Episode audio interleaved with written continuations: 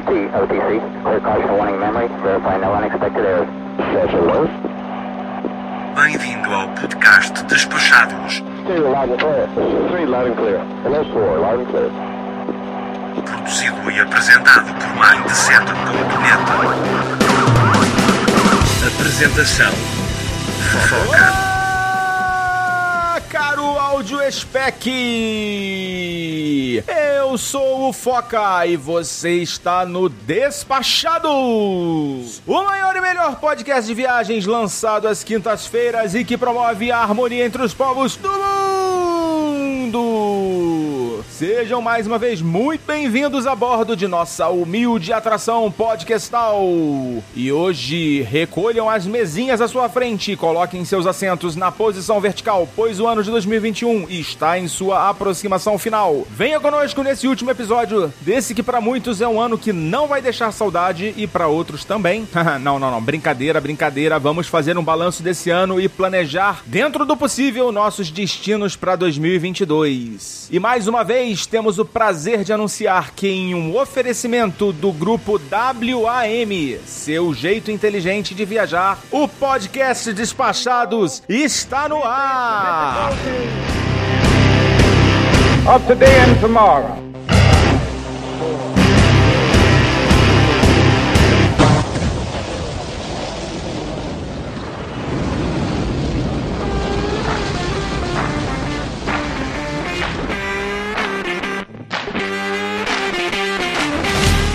Obrigado, WM, por apoiar essa humilde atração podcastal e vamos seguir juntos nessa temporada e certamente vamos ajudar muito mais pessoas a realizarem seus planos de viagens. Você, ouvinte, saiba que se não fosse por essa parceria, dificilmente o Despachados teria voltado à vida, pelo menos nesse momento, então não deixe de expressar a sua gratidão nas redes sociais da WAM Group. Procure aí no Instagram, no Facebook, principalmente no Instagram, hoje é a rede mais acessada aí pela galera. E vamos aproveitar essa nossa tradicional abertura para deixar também um recadinho para você, caro Audiospec, que está tendo contato com o despachado nessa retomada, ou também que já é nosso ouvinte antigo. Seu apoio também é muito importante para garantir vida longa ao nosso projeto, tá bom? Você tem várias formas de nos apoiar. A primeira é através dos nossos programas de apadrinhamento, através do apoia.se barra despachados ou do aplicativo do PicPay. No aplicativo, selecione a opção pagar e lá no campo o que você quer pagar, procure lá por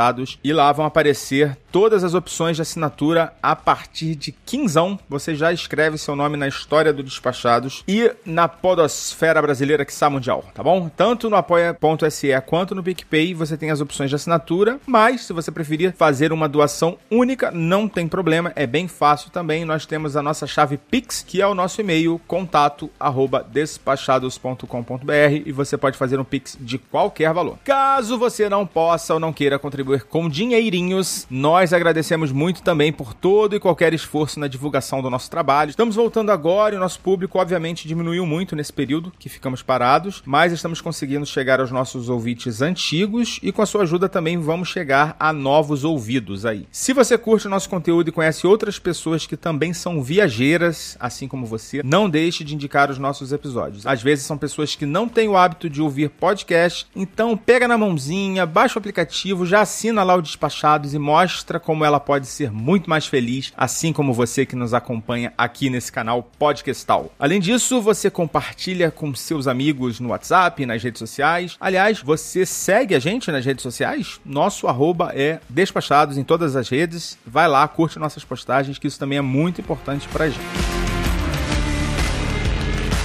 Muito bem, recadinhos devidamente entregues. Vamos para o episódio 46 do dia 30 de dezembro de 2021. Quem diria que lançaríamos um episódio nessa data? Pois é, e não foi fácil reunir o pessoal. Na verdade, não foi possível reunir a turma. Vocês sabem como é essa época, correria de final de ano, não permitiu que a gente gravasse todo mundo junto, mas não contavam com a minha astúcia. Eu bati vários papos com os nossos intrépidos integrantes aqui do Despachado para fazer um balanço de 2021 e já preparar o terreno aí para 2022. Então a gente tem um programa diferente nesse final de ano, mas eu acredito que a gente não perdeu em nada com essa estratégia. Vamos para os nossos papos, começando por ela, nossa despachada mais desgarrada e destemida. Quem será? Quem será? Ouve aí.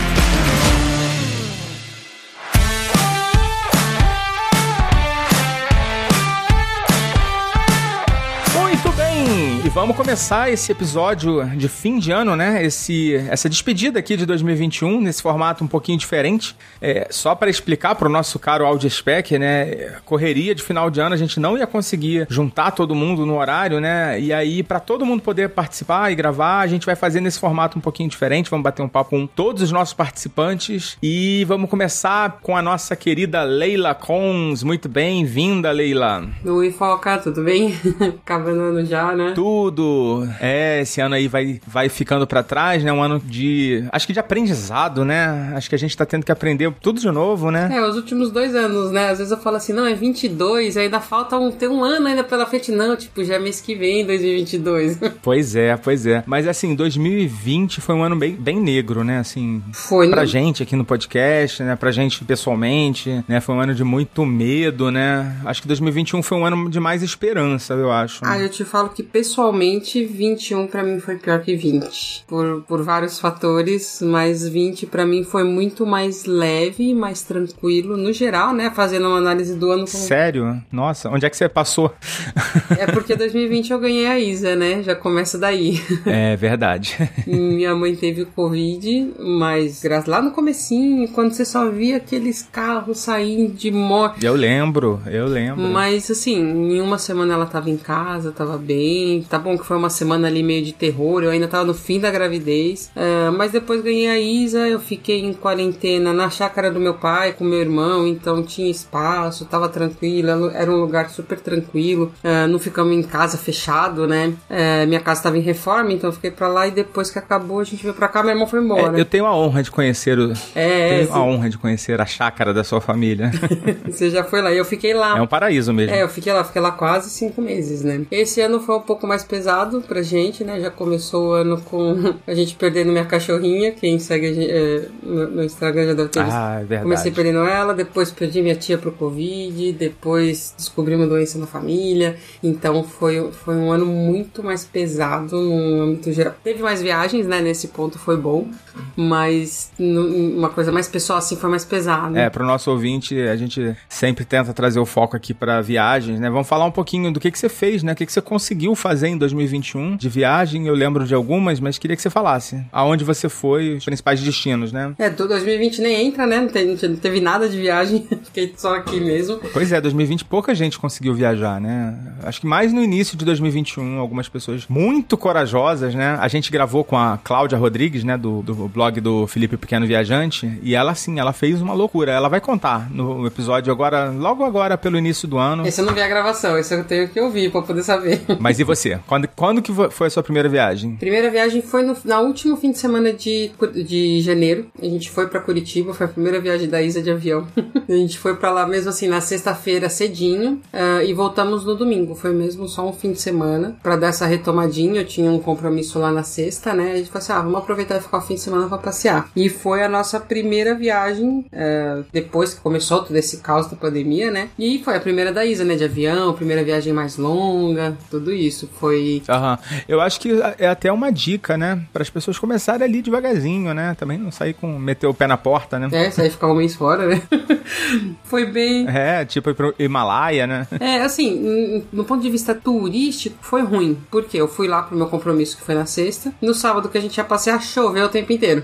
É, Curitiba tem um clima bem, bem, bem cruel, né? É, assim, tipo, ela tinha oito meses ainda. Então aí a gente acabou fazendo muito pouca coisa. É, então, nesse- por, por esse ponto de vista, foi, foi ruim, né? Mas foi bom ter saído um pouco, né? Ter entrado no avião e falado, uh, tô no avião, sabe? Aham.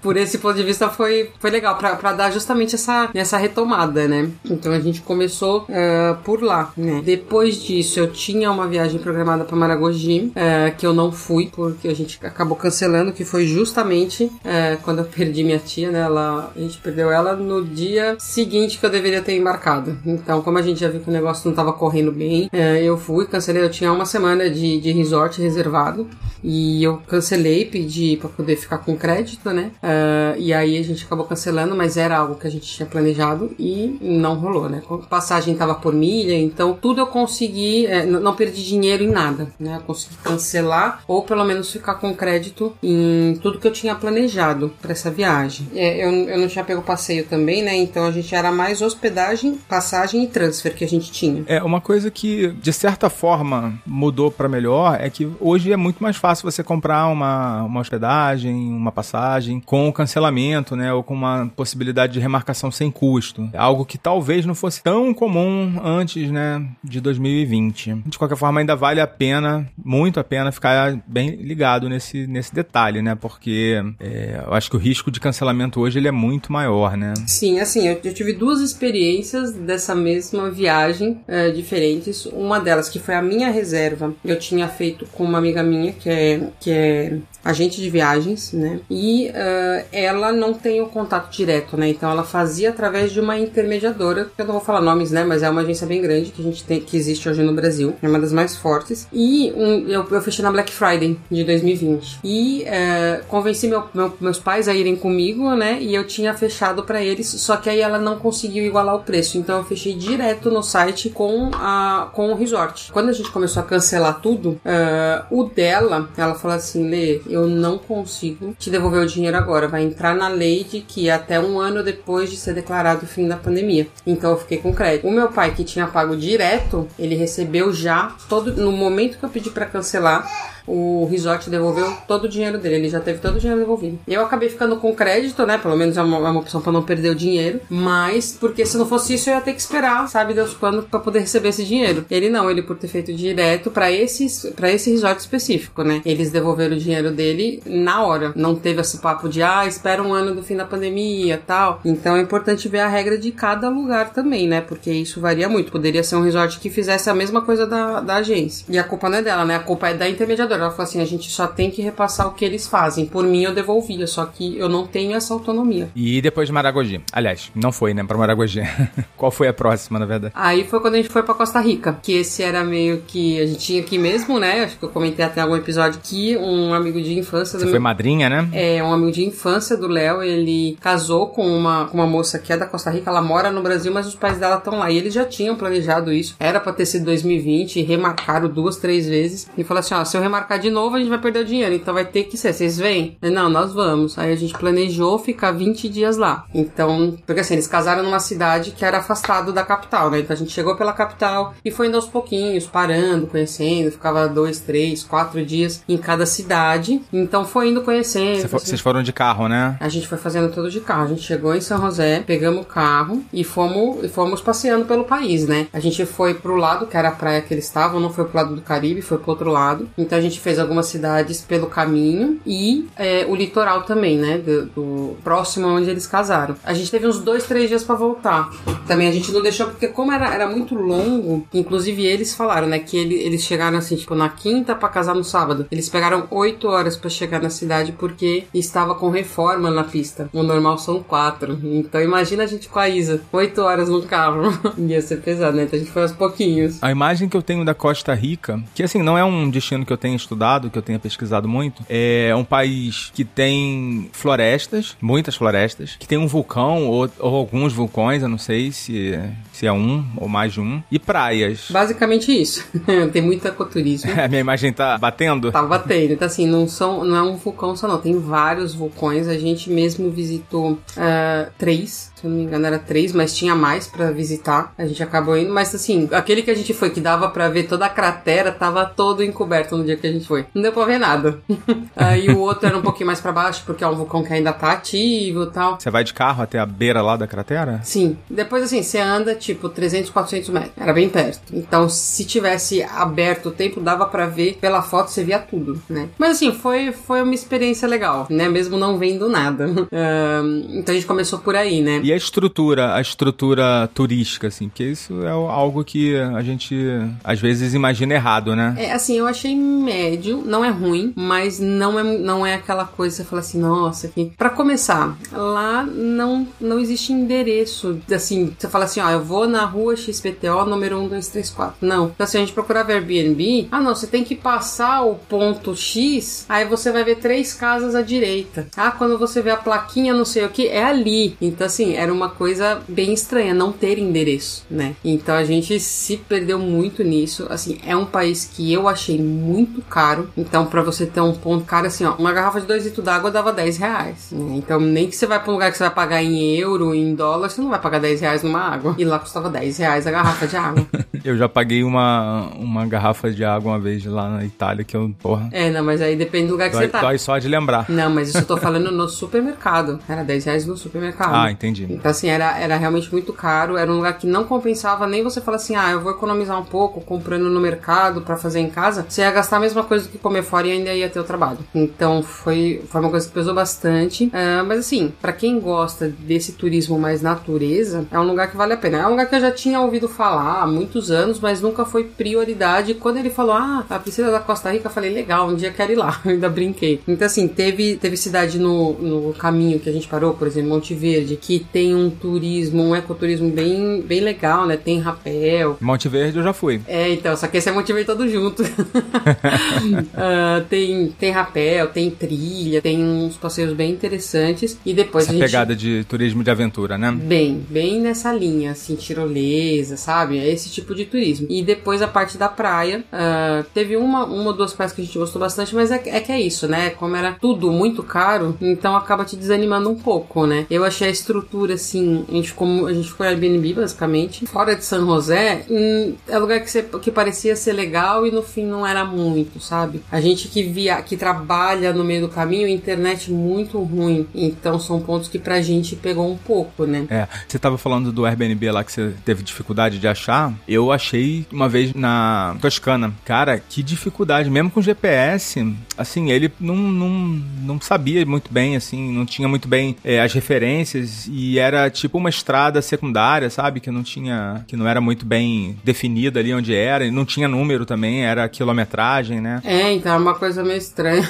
eu tive que voltar para um lugar assim um pouco mais civilizado para fazer uma ligação para ela me explicar em italiano como é que eu chegava lá. Por um milagre eu consegui chegar. A gente tinha é, crédito no, no. Crédito não, a gente tinha um chip que a internet ele falava, ah, você tem ac- acesso a isso daqui. Só que não era bem isso, né? Eu tentei ligar, argumentar, não adiantou. A gente acabou desistindo. No último Airbnb, eu lembro que a gente voltou, começou a voltar. Eu vi um, um, um condomínio, a gente parou lá, eu pedi pro rapaz da, do, do ali da portaria se ele podia ligar pra mulher pra ela explicar pra ele, pra ele explicar, porque eu não tinha nem como ligar pra ela. Como a gente ia embora no dia seguinte, um, dois dias depois, até desencanei do celular, eu tive que pedir pra outra pessoa ligar. Mas no fim deu tudo certo. É, é bom que a gente, a gente se vira, né? É. A gente tem que se virar igual a moda antiga, né? Ver como é que era antigamente. É, não, e assim, teve, teve uma coisa bem. é, que foi bem na ida, né? Que eu cheguei até a comentar lá com, com você, mas acho que eu não falei no podcast quando a gente deu de dicas, né? Pra ir, a Costa Rica, ela exigia um seguro de viagem que cobrisse Covid, né? Então a gente fez um.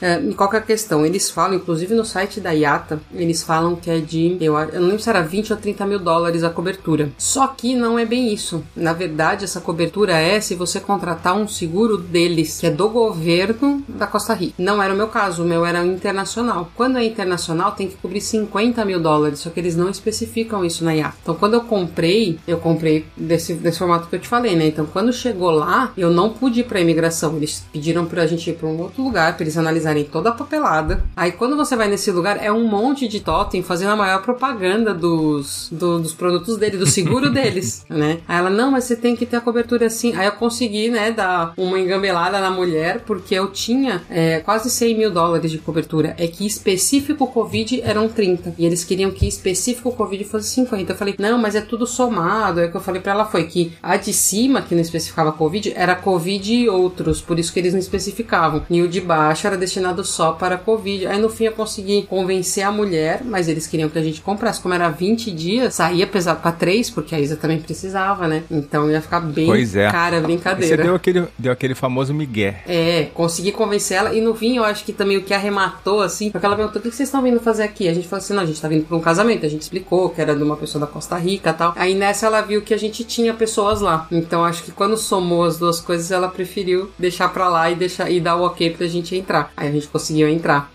Mas senão ali a brincadeira ia ficar cara. Pois é, galera que for viajar, cara, tem que, tem que fazer um, um MBA aí intensivo de, de documentação, né, cara? Porque é muita, é muita pegadinha, né? Muita, muita coisa pra, pra ter que se preocupar. E aí, depois da Costa Rica, teve mais alguma? Aí depois, assim, né? A gente tem a empresa em Portugal, então a gente tinha que dar as caras lugares por lá, né? O Léo, nesse meio do caminho, na verdade, quando estourou a pandemia, ele tava lá, né? A gente, não, você acha que vai fechar? Tem aquele negócio de que pra você ter cidadania, você tem que passar um tempo lá, não? O português não. É bom assim, depende, né? Eu tenho a nacionalidade porque meu pai é português. Então eu não preciso passar lá. Portugal não exige isso. A Espanha, por exemplo, exige quando é esposa. Entendi. No caso do Léo, não. O português, o cônjuge, depois de três anos de casamento e alguns vínculos com a comunidade portuguesa, ele pode pegar. Então hoje o Léo, por exemplo, ele já tem a nacionalidade também. Mas ele podia entrar porque ele era residente, né? A gente tem a residência lá. Então ele foi, né, em 2020, ele tava lá e a gente conseguiu um voo de última hora pela Azul, conseguiu voltar sem ser repatriamento, há um mês da Isa nascer.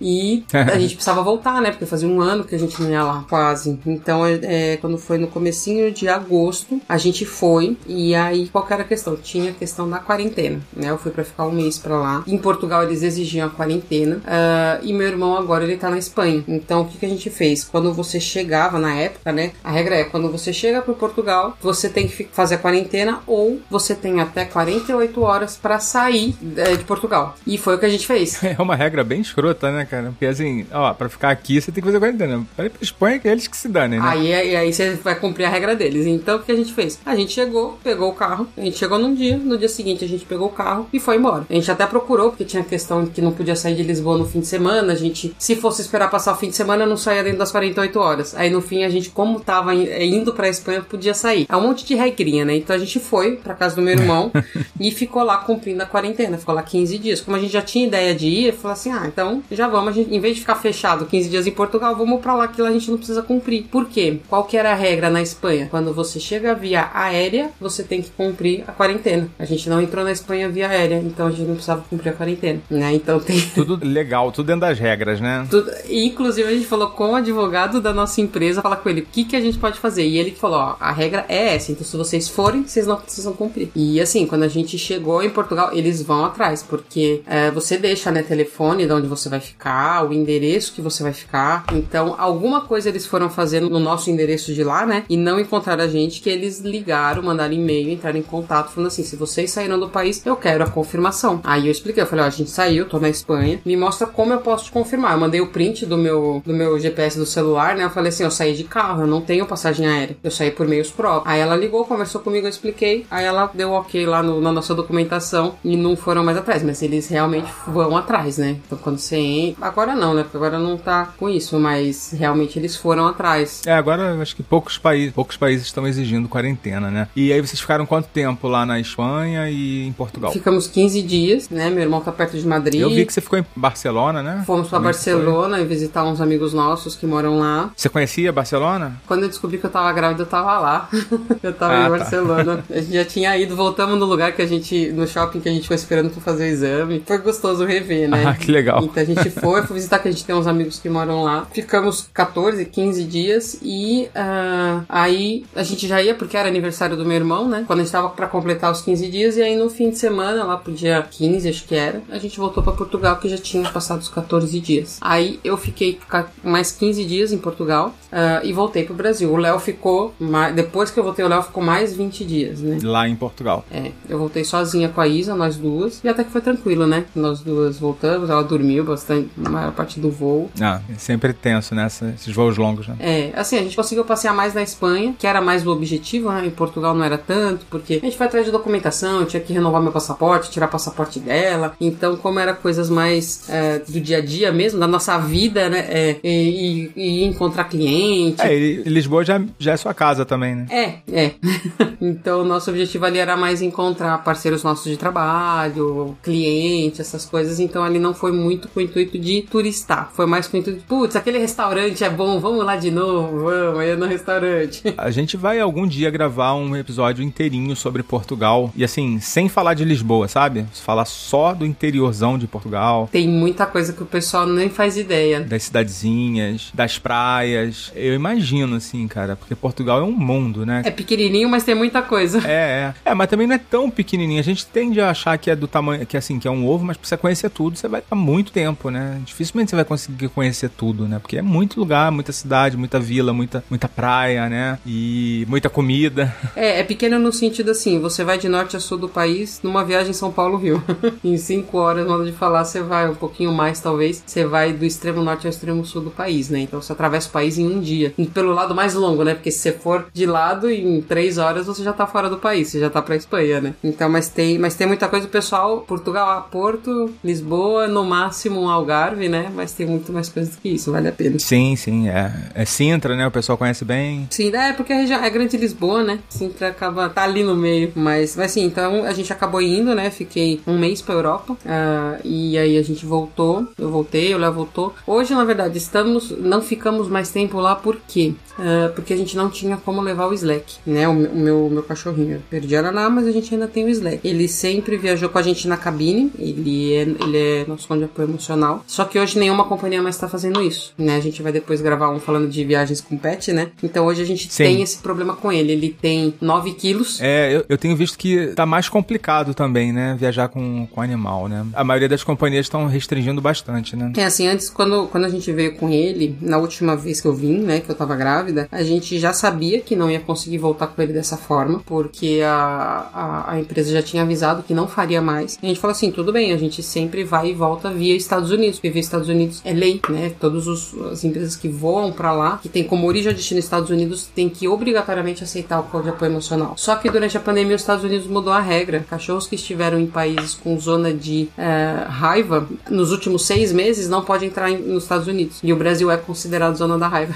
então eu não consigo fazer isso com ele para poder ir. Então hoje a gente tem essa dificuldade, né? A ideia era ficar até agora o fim do ano e não ficamos por causa dele. Então aí a gente Uh, voltou com um mês, ele ficou com a minha mãe nesse, nesse, nesse tempo, né? E então isso acabou no meio de setembro. E aí a última viagem agora que a gente fez foi essa que eu tava, né? No, quando a gente voltou a gravar o podcast, que era pro México. Então, quando a gente uh, sabia que não ia ficar muito tempo na Europa, a gente falou assim: não, então vamos, vamos pro, pro México em novembro, vamos. Aí a gente já foi, planejou. A do México foi a mais longa desse período todo, foram quase 40 dias, né? Fora. No meio tempo do México a gente foi uns 4, 5 cinco dias pro, pra Miami, voltou. Vocês foram pra Miami mais pra fazer compra, né? Ou não tanto? Hum, também. A gente foi com o intuito de pegar Black Friday, que eu vou falar mais sobre a minha, a minha opinião sobre isso quando a gente fizer o programa de compras. Mas a gente também foi com o intuito profissional. Então, a nossa ideia agora é atacar um pouquinho o mercado americano pro nosso negócio, né? Pra nossa empresa, tentar uh, ir atrás de clientes lá. Então, a gente foi com esses dois intuitos: comprar, mas também ver um pouco dessa parte, né? Então, como a gente já tinha essa ideia na época, ainda precisava cumprir quarentena quarentena para ir para os Estados Unidos, tudo, a gente juntou as duas coisas, né? E escolhemos Cancún para isso. E agora vamos falar um pouquinho do que, que a gente tem de projetos aí para 2022, né? Você falar, né? Sim. Depois eu falo em algum momento aí, Yeah. durante os nossos papos, durante os papos que a gente vai ter né, nesse episódio, né? Que vão ser separados, eu vou colocando aí os meus projetos. Mas para você, qual, qual será a sua primeira viagem, assim, que você tá planejando agora para esse ano de 2022? Pronto, a un... que é a única confirmada até agora, Maragogi, que na verdade agora vai ser Porto de Galinhas, que foi o crédito que eu falei que fiquei, né? A gente pegou um outro resort dessa vez e nós vamos agora ah, no meio de fevereiro ficar lá ah, um pouquinho menos de uma semana, né? Acho que são seis, cinco, seis dias. Essa é a única confirmada até agora. É, são dois destinos muito assim, Próximos, né? similares, né? O principal atrativo né, desses dois destinos é o mesmo, né? São as galés, né? Sim, Ah, os corais, né? E Agora eu acho que ser a cidadezinha, né, o vilarejo de Porto de Galinhas é um pouquinho mais estruturado do que Maragogi. É, então, a ideia era mais o foco em descansar, ficar no resort. Então, por isso que a gente não se importou em ser Maragogi. É que o outro resort era Maragogi e esse era Porto de Galinhas, que o outro não tinha mais data, né? Então, aí a gente acabou optando por, por esse que nós vamos ficar agora. Mais por esse motivo, mas é só uma questão meramente coincidência de ser próximo, né? É, porque o objetivo é uh, ir pegar um dia e ir para as piscinas naturais de Maragogi. O resto é aproveitar mesmo o resort, não é ficar andando ali, não. Então, por isso que tanto fazia um ou outro, é porque os dois você tem acesso. Então, esse é o único que a gente tem confirmado por enquanto. O resto é só ideias, né? E quais são as ideias? Isso aí é tão importante quanto. Sim, ideias. Vamos lá. Março a gente tem a ideia de ficar o mês todo em Floripa. É, relembrando um pouquinho que a gente chegou a morar lá quase um ano, né? Em 2014. Uau. Queremos voltar lá, é, pegar um Airbnb. E por que março? tranquilo. Porque abril a gente quer ir pra Portugal. a gente precisa voltar por causa da empresa, né? Então a gente. A ideia é em abril ir e voltar em maio. Ainda pela questão do Slack, que ele não vai ter como ir. E maio é aniversário da Isa e a gente vai. E as- os aniversários dela, os planos são ficar pra cá, né? Por isso março. Porque depois pro meio do ano já o clima não é tão legal tal. Então março é um clima mais. É, é. Lá faz frio, né? No meio do ano é frio. É, é um clima mais gostoso. Ah, depois, ideias que a gente tava conversando, eu, eu e o Léo, é pro meio do ano, mais junho, julho, tentar ir um- uns 20 dias, um mês mais ou menos, pra Santiago. Não sei como vai estar a questão Covid, né? Mas a ideia é pra Aham. lá ficar um pouquinho, porque a gente É, gosta de frio. Chile tá meio. Tá meio complicado, O né? Chile e a Argentina estão um saco, cara. Eles têm, têm colocado umas regras malucas e mudando toda hora. É, tá meio complicado. Eu também tô querendo, né? Visitar Mendoza, né? Que a gente foi em 2019 e eu adorei, cara. É, ainda não É uma conheço viagem lá. assim, super, super fácil de fazer, né? Prático, um lugar legal, estruturado, não é caro. Seria uma boa, né? Pra gente fazer agora, nesse ano, por exemplo, no inverno. Que lá é. O friozinho lá é muito gostoso. É um friozinho gostoso. É, então a gente tá um pouquinho com saudades do frio, a gente gosta muito de frio. E ultimamente a gente tá só em calor, né? Quando fez calor, é frio aqui, a gente foi pra Portugal, que tava calor, volta pro calor daqui. Então a gente tá muito perseguindo o calor, a gente tá um pouquinho de saudade do frio. Então por isso Santiago. Vocês pegaram aquele calor louco lá de, de Lisboa? Já cheguei a pegar 45 graus dentro de casa. Meu Deus. Muito, muito, muito quente. Então, mas esse ano não fez tanto. Fez calor. Na Espanha tava muito quente, muito quente. É, Portugal nem tanto, mas eu já peguei pior. Esse tempo que a gente tá lá. Então, a ideia é, é Santiago e depois disso, é, a gente quer tentar arrumar direitinho, organizar direitinho pra conseguir levar o Slack e ficar o segundo semestre pra Portugal mesmo, né? A- a- o nosso motorhome tá reformando, vai ficar pronto mais ou menos entre fevereiro e março. Então, a ideia depois é pro segundo Legal. semestre e ir pra rodar um pouquinho pela Europa. Espero que já esteja tudo mais estável, mais tranquilo, que a gente consiga rodar com um pouco mais de tranquilidade por lá. Introduzir um pouco a Isa nessa vida nômade. Bom, Leila, muito obrigado, tá? É muito bom ter você aqui com a gente para essa nova temporada aí do Despachados, né? Esse novo ciclo. Você é muito parceira, ajuda bastante a gente aí, não só na- nas gravações aí, também como em geração de conteúdo, em ideia. Pessoal aí de casa, pessoal que tá ouvindo, saiba que a Leila é uma figurinha muito importante aqui dentro do Despachados. Muito obrigado mais uma vez, Leila. obrigada eu, obrigada pelo convite. Tô feliz de, ter, de voltar a gravar, tava com saudades. E é isso, né? Vamos ver, esperar que o mundo se estabilize de novo. Pra gente conseguir voltar a viajar com pelo menos mais próximo do que a gente viajava, né? Com certeza. E daqui a pouquinho a gente volta com algum participante aqui do Despachados. Quem será? Quem será? Já já a gente volta. Tchau, Leila. Tchau, tchau. E olha só que legal, pessoal. A gente recebeu aqui também alguns recadinhos de alguns ilustres convidados, tá? E a primeira mensagem é essa aqui da Cláudia Rodrigues, do blog Felipe Pequeno Viajante. Ouve aí. Oi, pessoal! Um feliz ano novo para todos vocês. Que 2022 venha recheado de muitas viagens para todos nós e que a gente possa se encontrar aqui nesse podcast maravilhoso algumas vezes nesse próximo ano. Agora, logo em janeiro, já temos encontro marcado por aqui e eu espero voltar outras vezes para conversar com vocês nesse ano maravilhoso que a gente tem pela frente.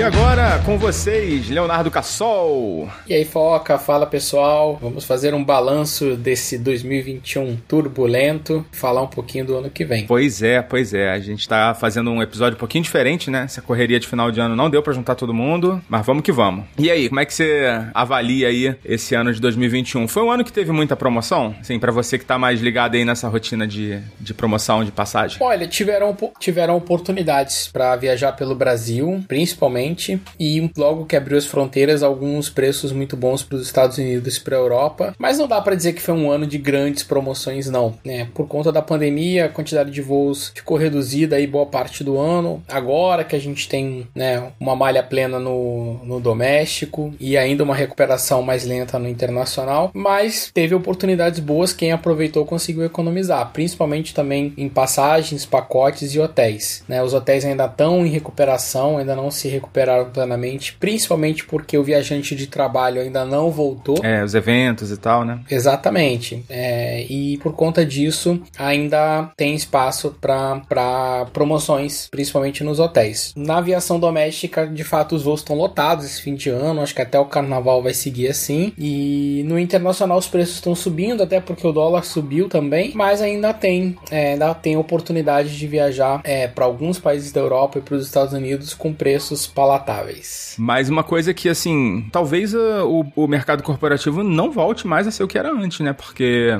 eu vejo que muitas, muitas empresas estão, assim, vão aderir, né? Não de forma integral e definitiva, mas vão ter mais teletrabalho, né? Com certeza. Tem uma conta que os executivos da aviação estão fazendo, é que mais ou menos um terço das viagens a trabalho podem não mais acontecer após a pandemia. Por quê? Por causa do Zoom, né? Da videoconferência, da própria dinâmica das, das empresas de fazer um trabalho agora parte home office, né? E parte presencial. E isso mudaria um pouco dessas dinâmicas. Ao mesmo tempo, muitas empresas deixaram de fazer eventos, convenções ou de comprar é, treinamentos e palestras. Oh, é. e isso acaba diminuindo também o, o, número de viagens e de eventos que demandam, demandam viagens. Ou fazer online, né? Treinamento e palestra. Né? Exatamente. Mas eu posso falar por mim aqui, eu tô meio cansado já de videoconferências, então, assim, sempre que tiver uma oportunidade de um encontro presencial, eu tô topando por já estar vacinado, né? E, e enfim, me sentir seguro para isso, mas ao mesmo tempo é, ainda é um desafio, ainda vai ser, né? Eu achava que a gente ia chegar em 2021 e virar 2022 com a pandemia é, extinta. Ela não tá, tá controlada, mas ainda tá longe de ter acabado, né? É, o problema é que cada lugar do mundo ela tá de um jeito, né? Aqui no Brasil agora tá melhor, né? A gente já passou por um período terrível, né? Mas em outros países tá, tá voltando, né? Exatamente. Então isso vai ser um desafio a mais aí para quem vai viajar em 2022, né? Eu achava que 2022 a gente já tá assim super super tranquilo e felizmente não é verdade. É, infelizmente não estamos tranquilões ainda, mas eu assim, eu sinto que a gente tá nesse caminho, né? E viagens de lazer, né? Assim, viagem a trabalho não conta muito, né? É, você fez, você quando você voltou a viajar? Eu voltei a viajar pelo Brasil já em janeiro. Janeiro de 2021, então, você já Isso, eu fui para Gramado. Eu aproveitei para viajar pelo Brasil, né? Então esse ano eu fiz viagens, uma viagem bem legal para Gramado, depois eu fiz uma, uma viagem também incrível para Jericoacoara, fui para Natal, também aproveitei bastante. É... Fui para Cumbuco, no Ceará. Mas isso, cada uma dessas que você tá falando é uma viagem diferente? Ou. E, caramba, você viajou pra caramba esse ano, né? Eu aproveitei os feriados. É. Eu aproveitei principalmente porque as companhias aéreas mexiam nos meus voos que eu tinha comprado para baixa temporada, para períodos né, mais baratos e remarquei essas passagens para os feriados prolongados. Então, ah, então eu ia te perguntar qual é a mágica que você fez aí para viajar só nos feriados, né? Porque é caro, né? Cada, cada viagem eu aproveitei para fazer um feriado prolongado e curti o Brasil. E em novembro eu, eu tinha programado uma viagem para os Estados Unidos, dei sorte, né? Eu fui no dia seguinte à abertura das, né, das, das fronteiras, a liberação das restrições, na verdade, e, e eu fui para Nova York e para Chicago entre 9 e 16 de novembro também no feriado, né? E então foram as viagens que eu realizei nesse ano, acho que foi bastante coisa, olhando assim para trás pro ano, acho que deu para eu aproveitar, sem contar as viagens de trabalho, né, que não vale. também tem bastante viagem programada pro ano que vem, até porque eu tinha milha vencendo, enfim, então é, é, e eu tava apostando que 2022 a gente já tá sem restrição nenhuma por conta de pandemia. Né? É, a sua viagem pros Estados Unidos foi quando a gente tava retornando, né, aqui eu, as gravações e tal, a gente acompanhou um pouquinho, né, você falou um pouquinho delas. E agora para 2022, você tá planejando mais viagens internacionais? Tô, tô planejando. Eu não sei se eu for. Ah, esqueci de dizer, eu fui para Salvador também, foi uma viagem maravilhosa. Também em 2021. Foi bem legal. No Corpus Christi. Balanço maneiro, hein? Foi, é, não, foi bom.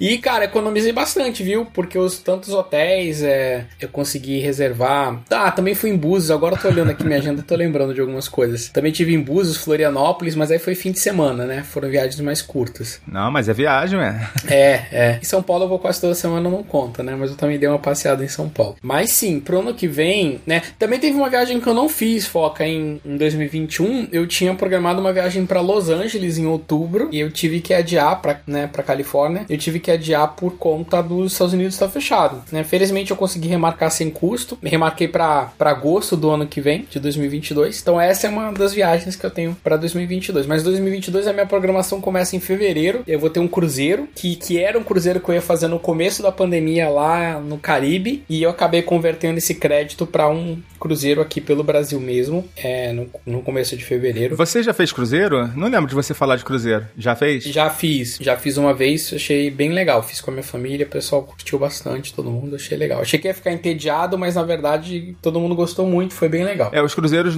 da, na temporada aqui, eles foram. Os que eram para Uruguai, né, e Argentina foram remanejados para o Nordeste, né? Não sei se era o seu caso esse. Não, o meu já era para o Nordeste. É, acabou que agora deve ficar tudo pro Nordeste, né? Não deve nenhum mais lá pro Sul, né? Porque não, É, é. não é. tem muitas paradas lá no Sul, né? É, complicação muito grande aí por conta de testagem, né, de regras. É, cada país tem uma regra diferente, então para as empresas de cruzeiro fica complicado conciliar tudo. Né? É, e também proibiram, né?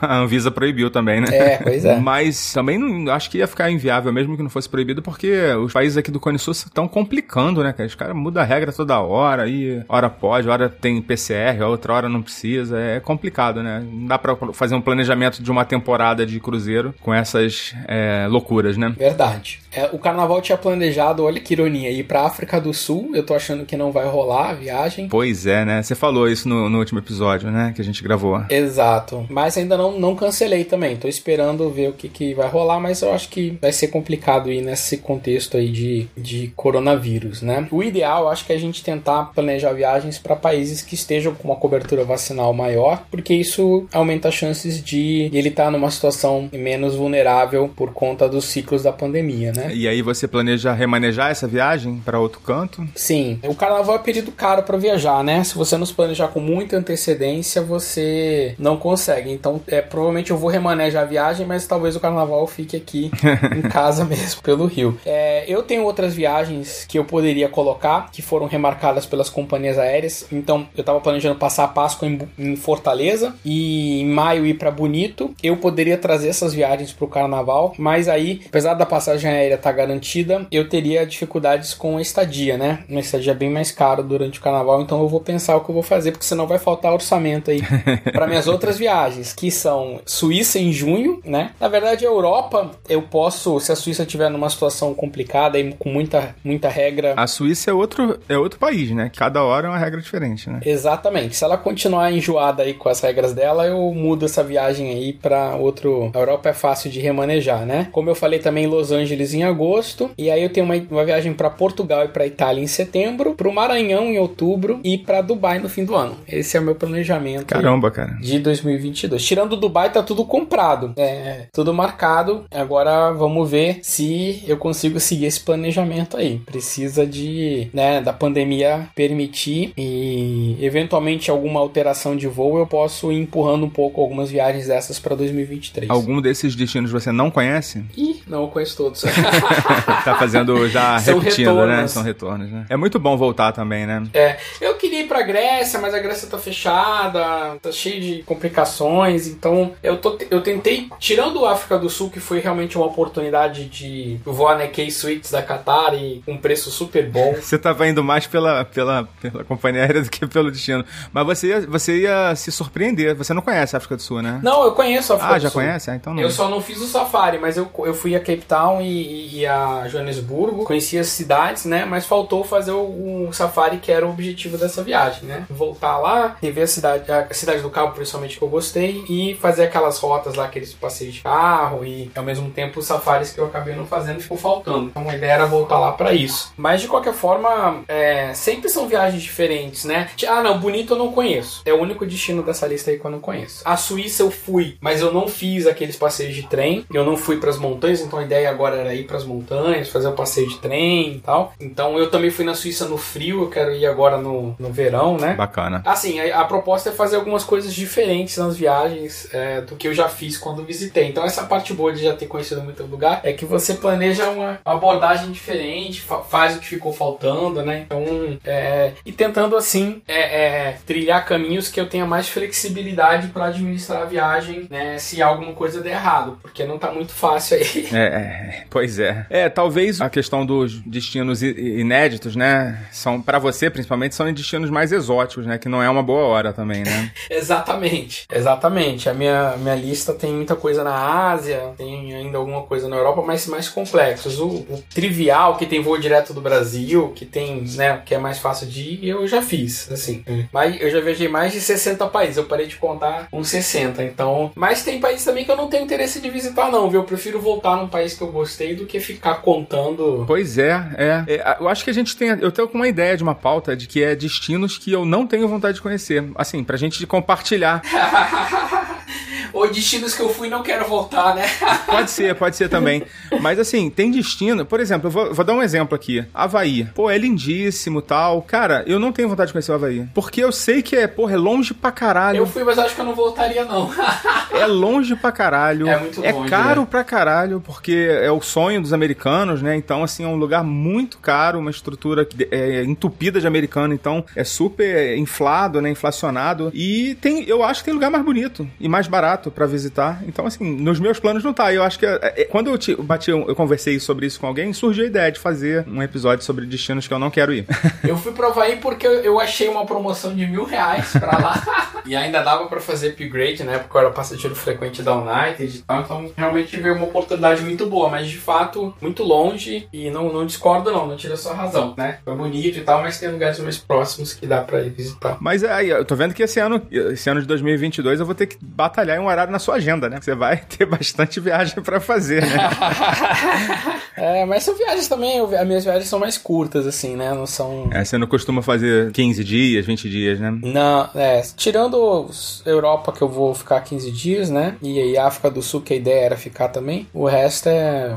São viagens mais curtas. Mas mas é isso. Mas faz parte. Acho que tem um planejamento, né? Vamos ver se eu vou conseguir executar. Precisa de dinheiro, precisa de né, colaboração aí das regras. Então, se tiver muito restritivo, se eu não tivesse me sentindo seguro para viajar, aí eu vou tentar cancelar já. Algumas dessas aqui eu consigo mexer sem custo. Então, mas eu tô querendo viajar sim, tô querendo cumprir essa programação.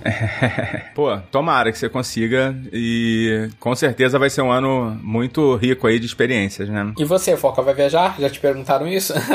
é, então, como eu tô gravando um pouquinho com cada um, eu, tô, eu falei do cruzeiro que eu vou fazer com a Leila e agora eu posso falar de uma viagem que eu pretendo fazer, só que é já mais lá pra frente, né? Porque eu tenho a questão do, das férias, né? Preciso, preciso de férias para é, viajar. É. é. lógico que eu pretendo também dar umas emendadas em feriados, mas ainda não, ainda não tá tudo planejado. É, como a gente tem a parceria com a WM esse ano, provavelmente eu vou visitar alguns destinos deles, né? Por exemplo, lá em Fortaleza, né? Tem é, em Aquiraz, uh, Gramado, talvez eu vá. É um plano, é um, é um destino que eu ainda não conheço, ainda não fui, não consegui em Gramado. Já comprei passagem duas vezes para ir para lá e não consegui. Então, assim, esse ano, se Deus quiser, eu vou conseguir tirar isso do papel. É, mas uma viagem grande, assim, que eu tenho planejada é pro Canadá. Eu já fui pro Canadá, né, há uns três anos atrás, mas eu fui para Quebec, né, aquela região da região francesa, né, do Canadá. Agora eu quero conhecer Toronto e quero também fazer um motorhome, né, porque é um desde que a gente gravou lá o episódio de motorhome, fiquei com vontade de fazer e assim, parece que o Canadá Canadá é um lugar bacana para você fazer o seu primeiro motorhome, né? Que tem muita estrutura, é tudo, tudo certinho, tudo organizado, né? Não tem muito perrengue. Então, pra, eu escolhi para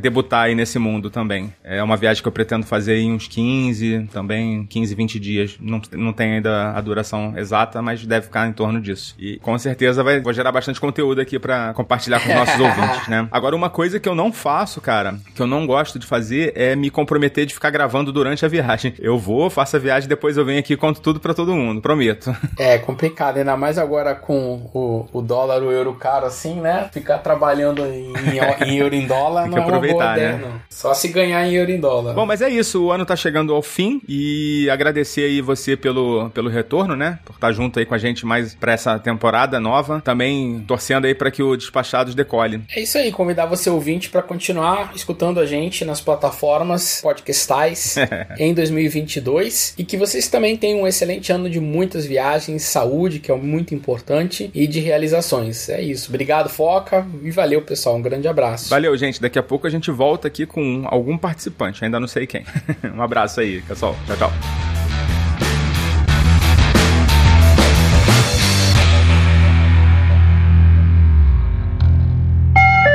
Olá, ouvintes do Despachados. Aqui é o Felipe Trindade do Passaporte Orlando. Vim aqui só para deixar um oi, um feliz ano novo para todo mundo. Logo, logo nós vamos nos ouvir de novo ah, em breve por aqui. E muito feliz com a volta do Despachados. Muito legal mesmo. Fiquei felizão. É, parceiro aí, o Foca, grande amigo. É muito bom ver mais um podcast de volta de viagem. Então é isso aí, pessoal. Feliz Natal, feliz ano novo para todo mundo.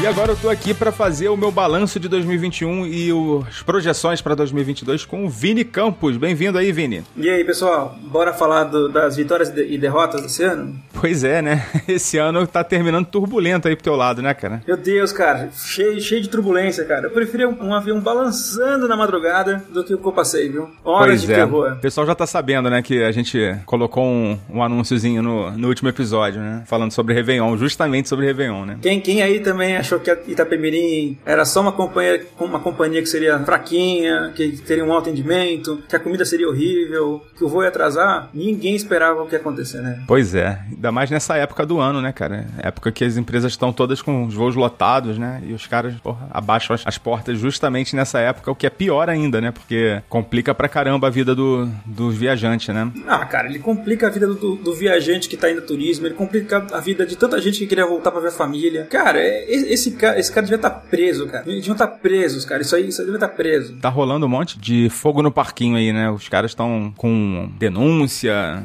Procon. É, então, até comentando um pouco da minha situação, né? é, foram três dias, assim, né? tá Procurando voo, três dias, assim, sem encontrar voo. A que- A questão não era só preço, tá, pessoal? O- a grande questão é que acabaram os voos, assim, porque mesmo eles, aí da Pemirim, comprou voos ou uma forma de remanejar algumas pessoas que daquele momento ali da- do, do pico da crise. É, muita gente também é, se antecipou, já foi comprar voo. As outras companhias aéreas, elas também não são bobas, né, cara? Então aumentaram também preço, então aumentou a procura, aumentou, aumentou a oferta, entendeu? Então, assim, é, foi um caos. Então a grande dificuldade estava sem encontrar voo. Dura- foram durante esses três dias, por questão, questão de uma hora, é, mudava tudo. Aparecia e sumia. Você clicava para comprar e não comprava, você clicava para procurar e no, no marketplace um caiaque, é, o que for, Skyscanner, e perdi o voo logo em seguida. Então, assim, pessoal, foi bem difícil, né? Tipo, você clica pra comprar e na hora que você vai terminar lá a compra, dá erro, né? Sai fora, fala que aquela passagem não tá mais disponível. É, assim, isso então é erro, né? Porque eu acho que assim, nem as companhias aéreas estavam preparadas para acontecendo, né? Foi, foi um caos assim, tamanho, né? Que, que chegou num ponto de, de isso, cara. Assim, e, e com certeza quem tá voando nessa semana aí, é, tanto pré-natal quanto pós-natal, vai enfrentar muito problema. tá? Eu falei com pessoas que são de companhias, né? Que vendem também passagens aéreas, por exemplo, falaram assim da Gol, falaram assim: olha, você tem, tem voo da Gol, chega umas 4 horas antes, estão me dando mais do que devia. É, cara, o pessoal tá falando isso, né? Pra não dar mole, chegar bem cedo no aeroporto, porque. Cara, vou fazer, você vai fazer um voo, um voo nacional, eu vou chegar 4 horas antes. A, a verdade é essa. Pois é, pois é. Não dá mole porque vai ter gente ficando aí pelo caminho, né? É, vai, tem quem, quem não se antecipar, quem não chegar mais cedo, quem não, quem não é, realmente entender a dimensão do buraco que a Itapemirim fez nos aeroportos, né? Que é um buraco que já era esperado, né? Porque todo ano a gente vê essas histórias dos aeroportos no ano novo cheios, todo, todo ano a gente vê histórias em feriados, do, do- tudo lotado. Pois é. Já nem precisava, né, da, da Itapemirim fazer cagada. Então, é, é bem isso, assim. Então, assim, o que já era previsto ser um caos, quem tem voo marcado e conseguiu ouvir esse podcast antes, né, é, e puder ouvir meu conselho, assim, prepare-se. Chegue cedo. Ah, com certeza, porque vem janeiro aí, né? Tinha muita gente também com passagem comprada aí pra janeiro, pra fevereiro, pro carnaval. Cara, é, eu acho que é isso aí que você falou. Eu acho que até o carnaval a gente vai- ainda vai ter reflexo dessa crise aí. Pois é, mas e aí, qual foi o jeito que você deu, né? Porque você tava com a passagem pra ir, né? Só, só a ida, né? Com a Itapemirim, né? Só minha ida era pra Itapemirim, porque a minha volta era pela. Era, eu comprei por milhas, né? E, e aí, assim, a minha, a minha solução pra isso foi realmente ficar o dia inteiro, o dia inteiro, o dia inteiro caçando. Então eu já sabia até onde eu iria, já sabia até quanto eu gastaria, né? E fiquei o tempo inteiro acompanhando, o tempo inteiro acompanhando. E a, a solução pra mim foi um, dois, três milhas. Ah, um, dois, três milhas, ela não tinha o valor mais barato de todos, né? Até, até era o mais barato, talvez, mas o Não, que. Que o real era o mais barato, né? Porque as outras eram todas fictícias, né? Você tinha um preço lá que você achava, mas na hora de comprar não conseguia comprar, não era isso? Isso, é. E a 1, 2, 3 milhas foi a única que consegui o voo pro dia que eu, que eu queria, né? E principalmente, é, o que a 1, 2, 3 milhas me ajudou foi, foi na, na questão de voo direto, né?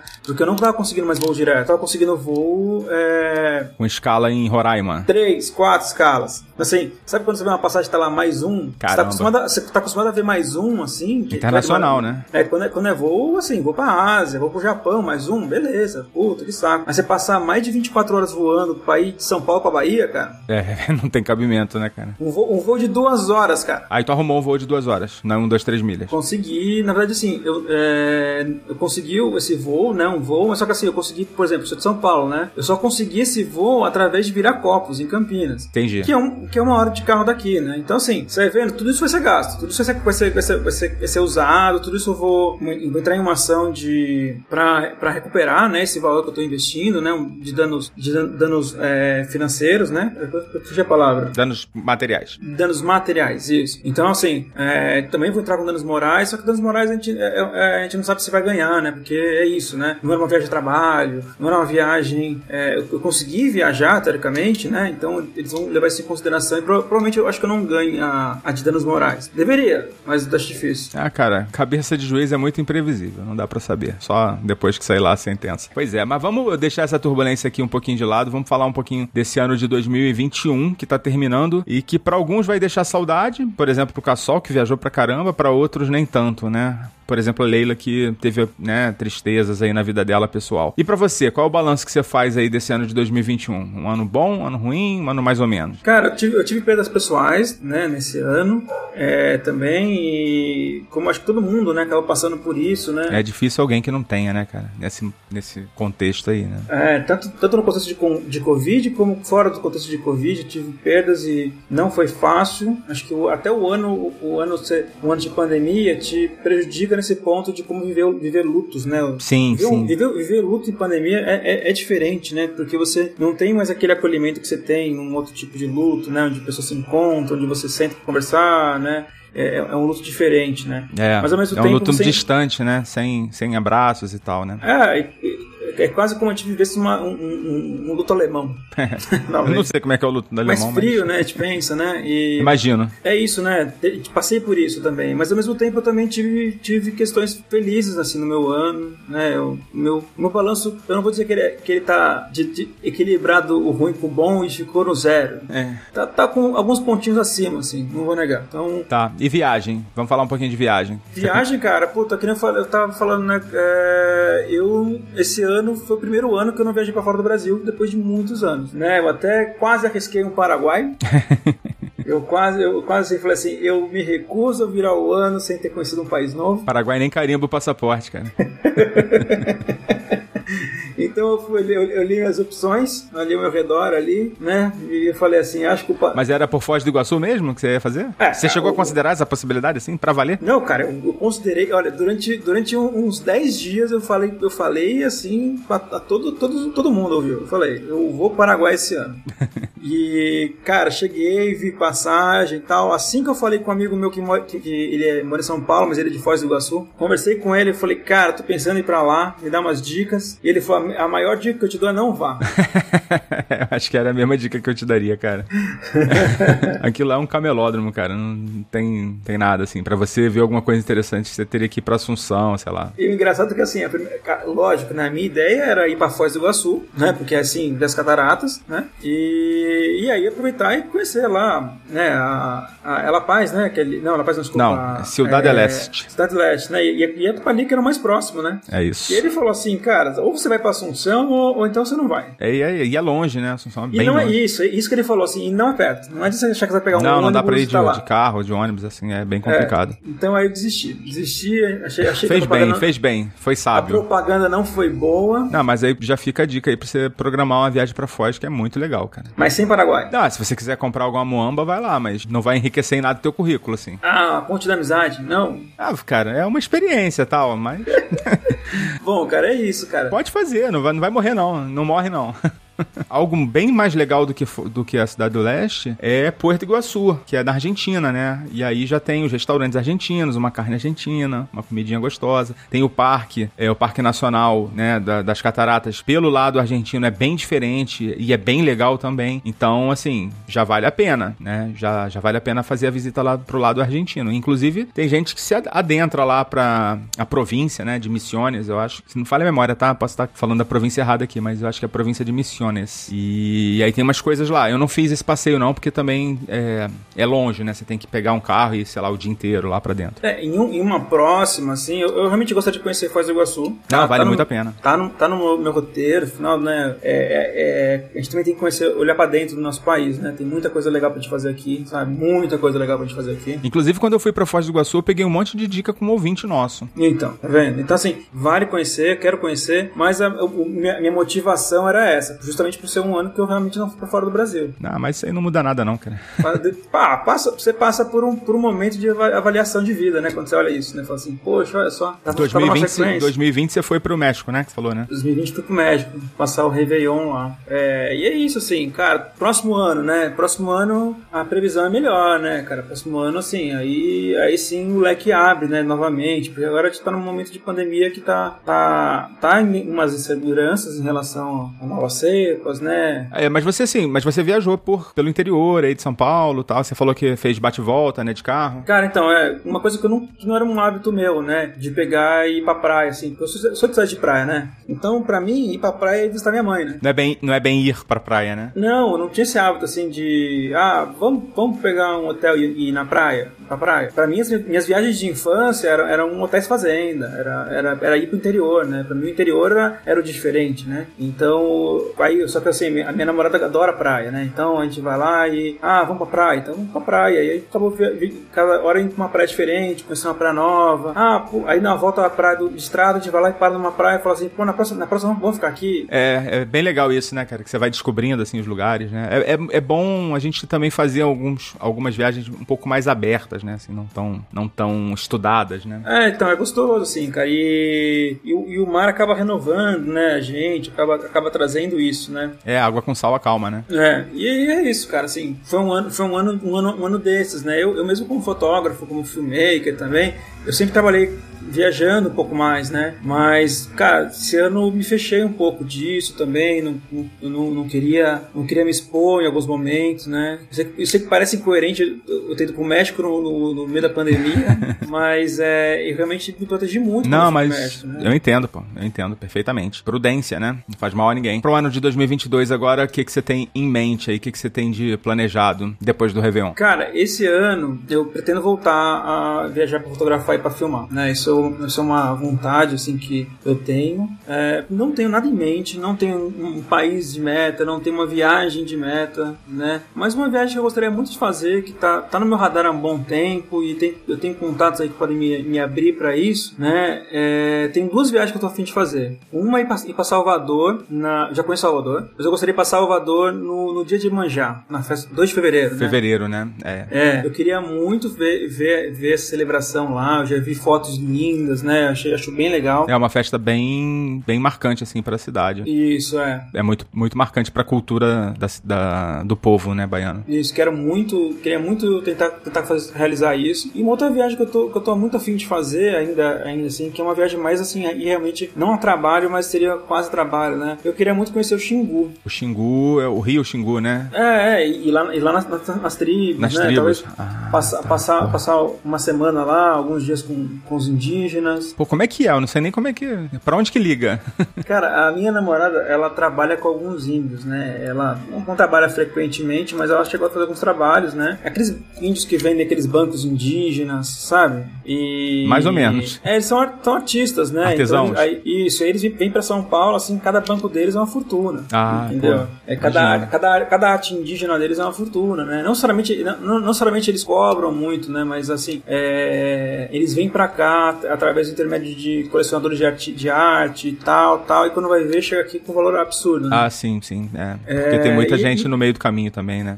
Provavelmente se você for lá e comprar direto deles, não. Né? Sim, sim. E os indígenas, assim, cara, são.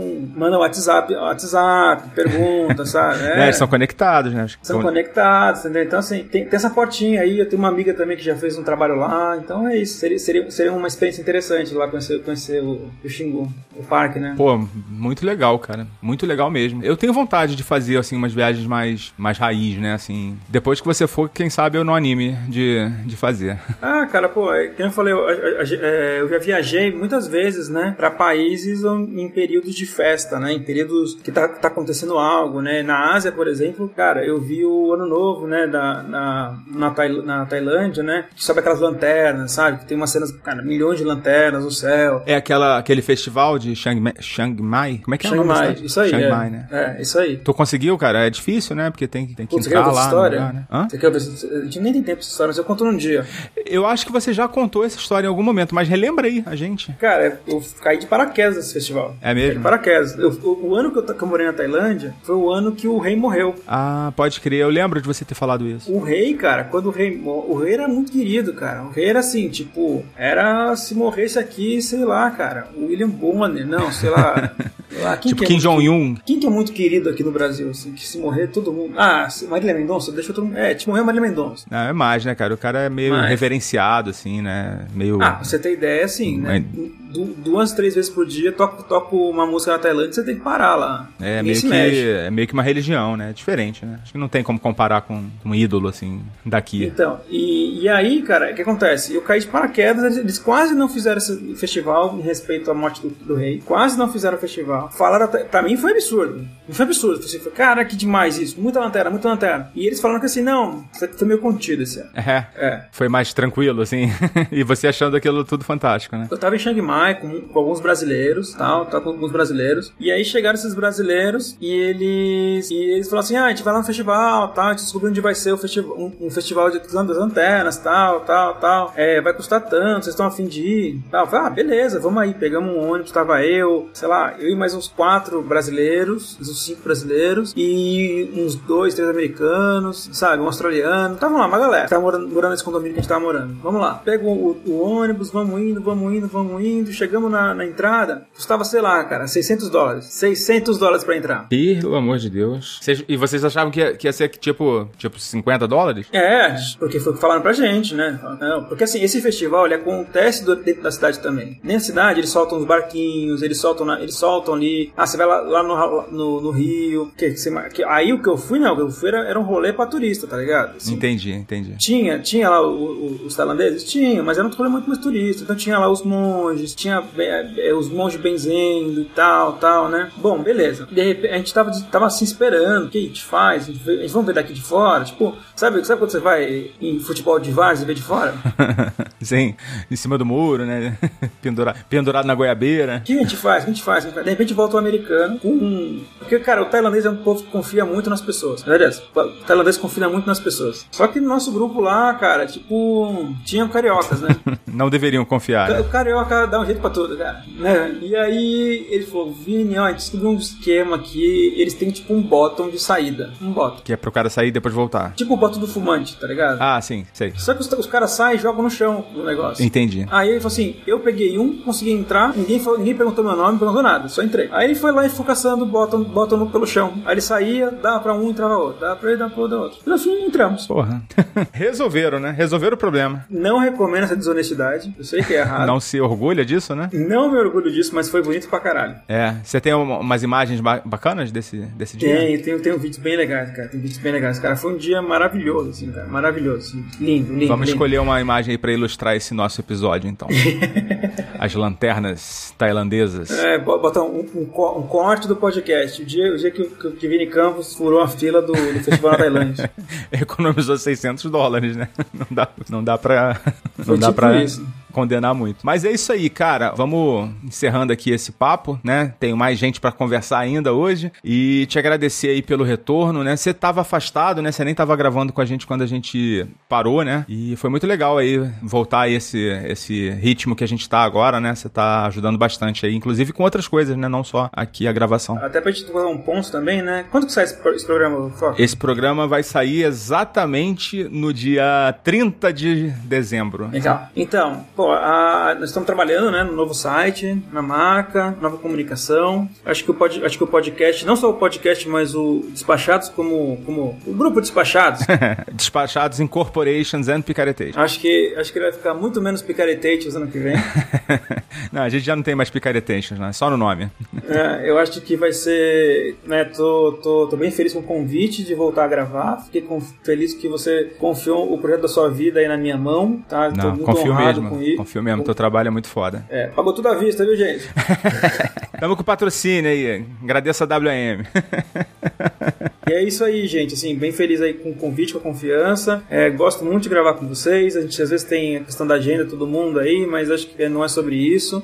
É, agradecer a todo mundo que escuta. É, ainda sinto um, um silêncio, então gostaria muito que vocês participassem de alguma maneira, mandassem mensagens, mandassem comentários pra gente ouvir, né? Quem tá no grupo lá, pra gente conversar no Telegram, né? Isso aí, é feedback, isso. galera. Feedback pra gente É, aqui. Importante. porque esse é o nosso combustível também, gente. Com- come- Comentem, compartilhem, divulguem, porque não, nem falando por mim, mas o, o, o foco aqui, cara, ele dá rala muito aí, rala, rala muito pra fazer isso acontecer pra vocês, viu? Ah, imagina, imagina. Mas eu agradeço todos os feedbacks aí e, e é isso aí, cara. Valeu. Um bom, um Obrigadão. bom ano, um bom ano pra todos aí, pessoal. Boa virada. Cuide-se. Tchau. Valeu, tchau, tchau. Um abraço.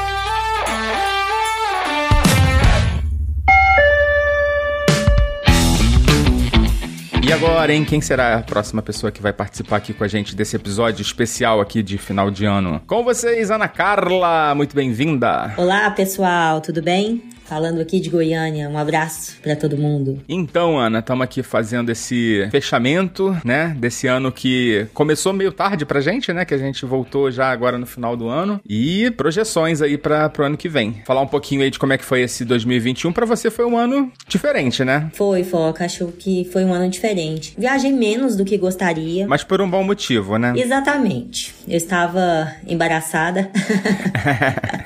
Tava grávida. Ai, gente, também essa pandemia eu acho que desacelerou todo mundo, né? E, e- e isso também foi uma agravante. Imagina, pandemia grávida. Então, qualquer viagem era uma exposição muito grande, né? E- Sim, Então sim. foram, assim, Dois grandes motivos, É, né? exatamente. É, no primeiro semestre, ah, ali mais ou menos em março, se eu não me engano, eu fui pra, pra Cancún.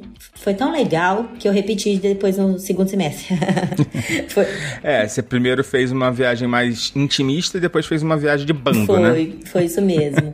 Ah, foi muito engraçado quando eu fui essa primeira viagem pra Cancún. Eu estava em Cancún e eu descobri que Cancún estava rolando, sendo uma, um, um destino tendência para Baby Moon. Você já ouviu falar disso? Não, o que que é baby É uma moon? lua de mel para grávidos. É muita. Ah, é? Eu descobri que várias pessoas famosas, etc., eu vi isso lá, é, estavam indo pra lá. Porque também essa pandemia serviu para o pessoal fazer filho, né, gente? Pra caramba.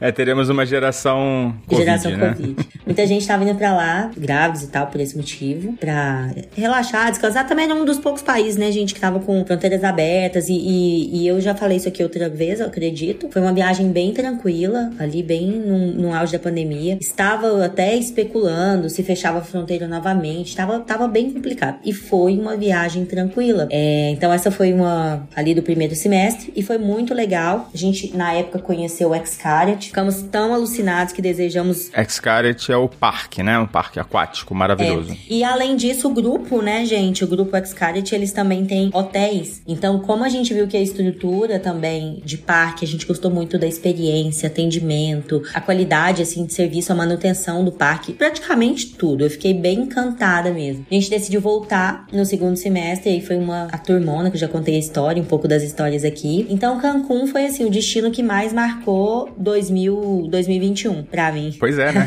Duas viagens pra Cancún em 2021. Acho que você foi a única. Exatamente. Quer dizer, não deve ter sido a única, né? Porque, dadas as restrições, muita gente deve ter feito isso. É, né? talvez. Agora, deixa eu te fazer uma pergunta aqui, em relação ao parque, né? Porque como eu não conheço, muitos dos nossos ouvintes tal- talvez possam ter a mesma dúvida, né? Assim, colocando em perspectiva o Xcaret e, por exemplo, o Beach Park, em termos de eh, qualidade, assim, do parque, como é que você colocaria eles? Ah, tá, em termos de qualidade, eu diria que ambos têm uma qualidade excepcional. Gosto muito dos dois. Porém, a proposta, ela é bem diferente. Ah, é, é, não sei, me corrija se eu estiver errado, mas a impressão que eu tenho é de que o Xcaret é mais imersivo. Ele tem mais um ambiente, assim. Ele tem muitos ambientes. Eu até me lembra um pouco mais, talvez, ali o Hot Park do que o do, que, o Beach, Park. O Beach Park ele tem muitas atrações. As atrações são próximas umas das outras. Tem muitas atrações com brinquedos e águas, né? Então, lembra aqueles parques dos Estados Unidos também e tal. Agora, o Xcaret, ele tem muitas atrações naturais. Ele tem uma beleza natural muito exuberante, é muito verde. Você ah, ali ele tem um rio, dois rios. É, na verdade são são dois rios, mas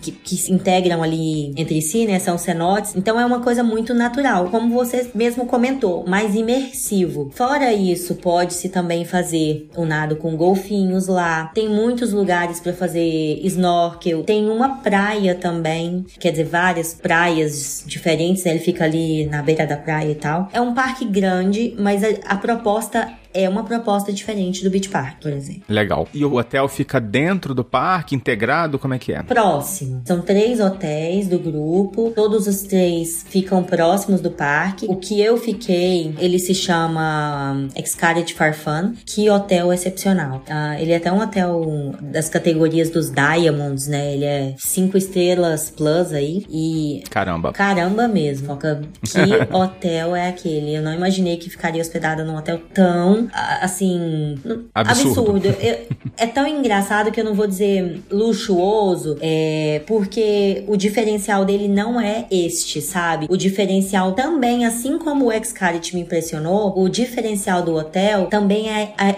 a exuberância, as particularidades que ele tem, sabe? Por exemplo, lá tinham oito restaurantes, mas tem alguns restaurantes que, ah, ok, eles também ficam dentro de uma caverna, dentro de uma cave, sabe? Caramba, oito restaurantes? São oito restaurantes no total. Isso é gigante o hotel, né? Muito gigante. Tem uma capela maravilhosa assim no topo do hotel, sabe? Que você sobe toda uma escadaria pra chegar. Acho que até vale a gente. Não tinha pensado sobre isso, agora que me veio aqui falando um pouco mais sobre o hotel, vale fazer uma. A gente colocar no blog, sabe? Colocar no, so- no site é, algumas. Fazer um, Um artigo. artigo, algumas informações, porque o hotel é muito completo mesmo. É legal que o All Inclusive do hotel inclui tudo mesmo, todos os esportes. Então, ah, eu quero dar uma, uma volta de caiaque, ah, stand-up paddle. Ah, isso é legal, porque muitas vezes, principalmente aqui no Brasil, né? As atividades não são incluídas, né? Só, só- as refeições sim, mas atividades muitas vezes são cobradas à É, lá parte. todas as atividades eram incluídas. Tem um- uma coisa que eu descobri também, um dia antes de fazer check-out. Nossa, gente, uma dica que a gente tem que dar pros nossos ouvintes é, vai fazer check-in. Eu sei que é chato, às vezes a gente tá cansado. No dia do meu check-in eu tava muito cansada. Acho que eu comentei também Da viagem, tava né? cansada da viagem. É, eu tinha viajado com o bebê, né? Meu bebê, meu bebê mês passado tava com cinco meses. Menos, quase cinco, na verdade. Ele fez cinco lá. Então, como tava muito pequeno, eu dei muita atenção durante o trajeto da viagem. Então, eu cheguei, cheguei no destino cansada. Então, eu não me informei no check-in. Então, tinha coisas assim que eu, no outro dia a gente já acordava pra ir pro parque. Mas tem um barquinho que leva desse hotel que eu fiquei hospedada. Na verdade, eu sei que de todos os hotéis lá, você pega um barquinho dentro de um hotel e ele te deixa no parque. Só que a gente não sabia, Caramba. então nós pegamos o ônibus, pegamos um movimento maior, entramos pela, pela entrada principal, que acaba tendo. Não tinha fila, não, mas enfim. Tem só um fluxo maior e, e a gente teve que fazer uma caminhada maior do que teria com o benefício de estar hospedado, que era só pegar esse barquinho e sair num ponto mais estratégico do parque, sabe? Então a gente não sabia essa informação. É super importante. Vai fazer check- check-in? É, os hotéis geralmente, né, do México, por exemplo, e alguns aqui no Brasil também tem concierge, pessoas que te dão dicas do hotel ou dicas da região. Então a gente não pegou essas dicas e descobrimos isso tardiamente. Já tinham ido pro parque, né? Yeah. Bom, legal. Seu, ah, né, não foi um ano perdido, né? Vamos combinar. Não, não foi de jeito nenhum. Tive a oportunidade também em Gramado, no Natal Luz. Mas Gramado, ah, agora no Natal Luz, a cidade já tava linda. Agora já as coisas já estão, né, funcionando. Já tem restaurantes que teve. Dessa, dessa outra vez não tinha restaurantes, era muita coisa funcionando por delivery. Então agora a cidade já tá assim, animada, operante. Acho que. Acredito que esse Natal Luz lá tenha sido muito gostoso. Olha, eu vou, ter, eu vou ser bem sério contigo, assim, eu- a sensação que eu tenho é que a pandemia acabou, porque as pessoas estão estão vivendo a, a vida, curtindo a vida doidado, assim, não tenho, não tenho visto, tirando a máscara, né, em, loca, em locais fechados, assim, é vida normal, assim, que eu tenho percebido, né, das pessoas. Eu ainda tô mais recluso, né, tô de home office, mas eu tenho visto cada vez mais o mundo girando, normal. É, eu também. Também tenho essa percepção. Vou fazer uma viagem agora. Vamos entrar agora no planejamento para 2022. é 2021 ou 2022 a viagem? Barra, né? 2021 barra 22.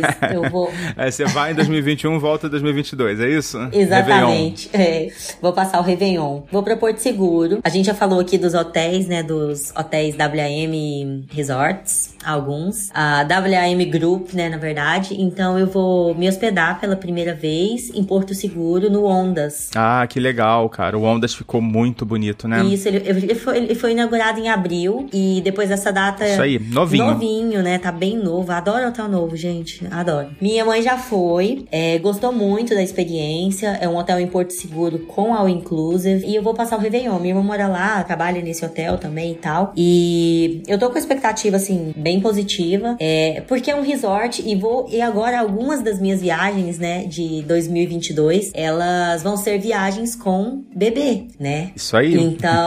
Um novo o mundo, no- né? Um novo mundo se abrindo. Um novo mundo, um novo universo. É, tá, mas, mas antes de você comentar sobre essa- esse tópico, deixa eu comentar duas coisas aqui. Uma é que, muito engraçado, a Gabi no último episódio, ela comentou se Porto Seguro ainda continua, assim, movimentado, igual era no passado. E aí a gente até brincou com ela que continua, com certeza. Porto Seguro continua sendo um destino muito, muito relevante aqui no, no, no Brasil, né? E, e o segundo comentário é que eu ouvi comentários muito legais sobre o serviço do Ondas, a comida, principalmente. Ai, que ótimo. Depois você conta pra gente. Depois eu conto, né? Também acho que a gente pode também fazer um, um artigo sobre, sobre ondas, que eu acho que é uma dica legal. Porque Porto Seguro, sim, é um destino. As minhas últimas visitas lá, as últimas experiências que eu tive, foram bem positivas, sabe? Eu acho que deixou de ser um lugar tão jovial como foi em um passado, alguns anos atrás. Era um destino que Sim, a sim. galera ia pra muita curtição, Pegação, né? pegação.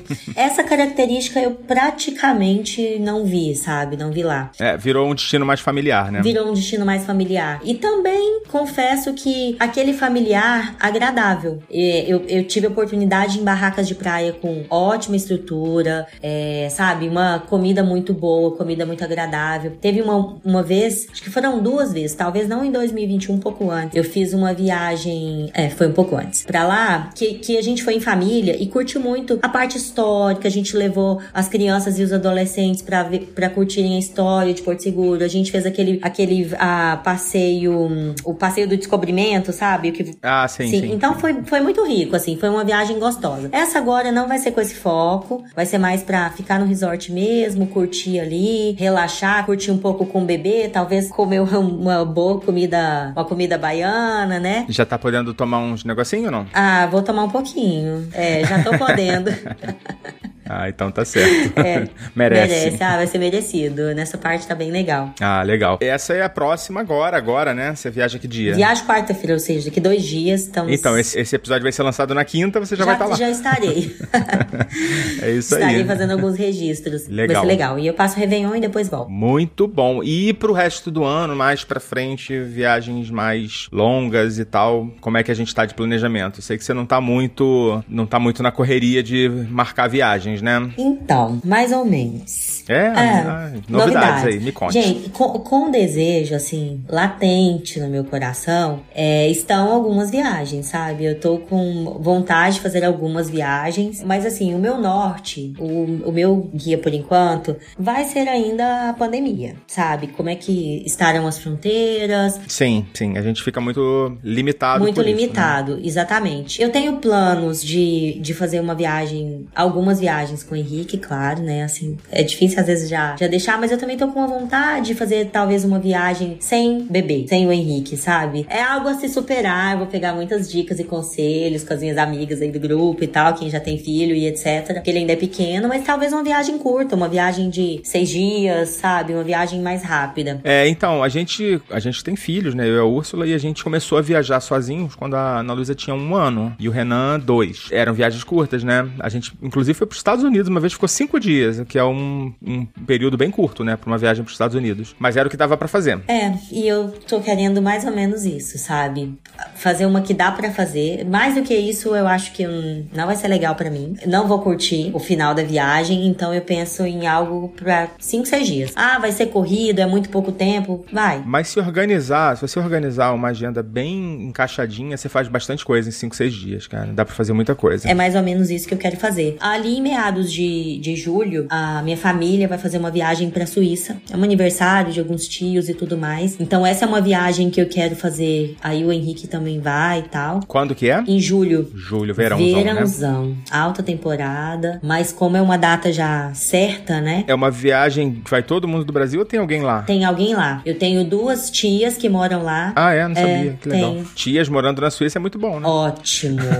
ótimo. Já usei a casa delas como base, já dei uma rodadinha por ali. E essa Sana é uma intenção para julho. Ainda tô pensando, pensando assim, como vou ter o apoio, né, de familiares e etc e tal. Estou pensando em ir, vamos todos, é, o Henrique vai, dou uma volta por lá em alguns outros países. Então, assim, é uma ideia, mas ainda não me defini outros países, né? Eu acho que eu vou analisar isso. Ah, quem tá com fronteira aberta, quem que é mais prático, mais fácil? Será que Espanha, Portugal? Então, ainda, ainda tudo depende, sabe? É, o que a gente falou, né? A gente acaba que tem que fazer um planejamento mais de curto prazo, né, para ver qual fronteira que está aberta, né? Uma hora uma fecha, outra abre e vice-versa, né? É exatamente isso. Uh, eu gostava muito de planejar minhas viagens com seis meses antes. Geralmente era esse o planejamento. Seis a, a quatro meses. Menos do que quatro meses não era um hábito planejar uma viagem internacional. Só que agora eu acho que elas poderão ser planejadas assim em menos tempo, né? Sim, sim. Ou deverão, né? Exato. Eu tenho uma viagem que assim que já tá comprada há muito tempo, né, para pro Canadá, mas aí a gente sempre fica na, na expectativa, né, de quando for fazer realmente a viagem como é que vai estar tá na época, né?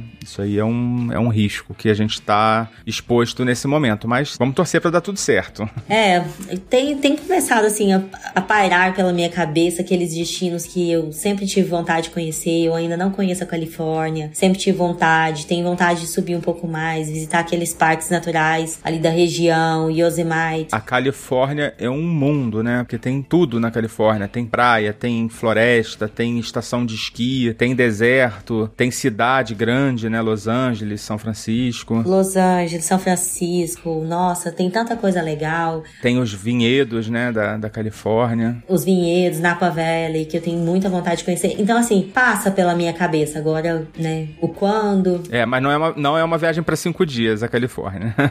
Exatamente. Então, eu tô tendo que pensar, é, também lembrar do que que, ah, o que que eu desejo, né? Conhecer, mas também é, o que que dá para fazer no um prazo menor. Sim, sim, é. A gente vai ter que te ajudar aí para fazer um planejamento, escolher um destino que seja mais adequado para esse tipo de viagem que você tá pensando, né? Porque realmente é, tem algumas viagens que são mais complicadas, né? Por exemplo, você ficar cinco dias em Paris, eu acho pouco. Né? Para quem não conhece, por exemplo, né? Para quem não conhece, né? Ah, e ao mesmo tempo tem uma, tem algo que eu tenho sentido um pouco de saudade. Saudade de conhecer lugares novos. E isso é legal, né? Ah, a gente estava falando sobre isso, né? Na, no penúltimo participante, que foi o Cassol, ele tem uma programação extensa, muito extensa aí para 2022. E assim, os lugares todos são, são repetidos. Por quê? Porque os destinos mais é, inéditos para ele é, são destinos mais complicados nesse momento, né? Ou são destinos que estão com restrições, ou não estão abertos, ou precisa de. É, ou tá oscilando, né? Uma hora abre, uma hora fecha, e acabou que ele fez uma programação mais focada focada em destinos mais consolidados, né? Vamos dizer assim, mais é, sólidos do, do ponto de vista turístico. Sim, eu vou ouvir esse episódio, né, com bastante atenção, papel e caneta na mão.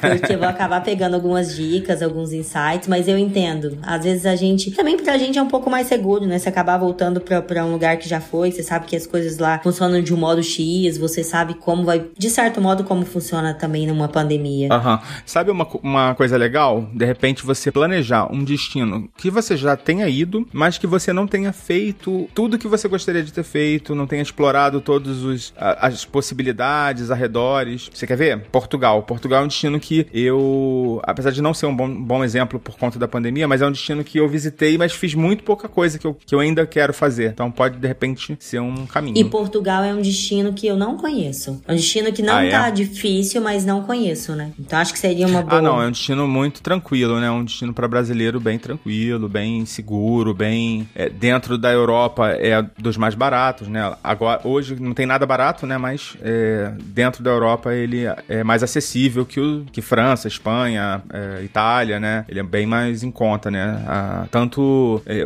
as coisas que você vai fazer, o, a comida e, e hospedagem também. Talvez seja uma boa opção pra fazer um combinado nessa viagem que eu já vou pra Suíça em julho. Pode ser, pode ser. De repente pegar uma escala. A TAP, inclusive, tinha uma, uma estratégia, né, de fazer, é, de vender as passagens, né, para Europa com stopovers, né, de dois, três dias ali pro pessoal fazer e conhecer também Lisboa, né, ou Porto, dependendo de onde era a escala, né. Sim. Pode ser uma boa mesmo. Pode ser. Gostei dessa dica. Bom, Ana, a gente vai se despedindo aqui de você. Ainda faltam duas, dois participantes, mas vamos deixar aí o microfone aberto aí para você desejar aí para os nossos ouvintes um ano de 2022 repleto de viagens.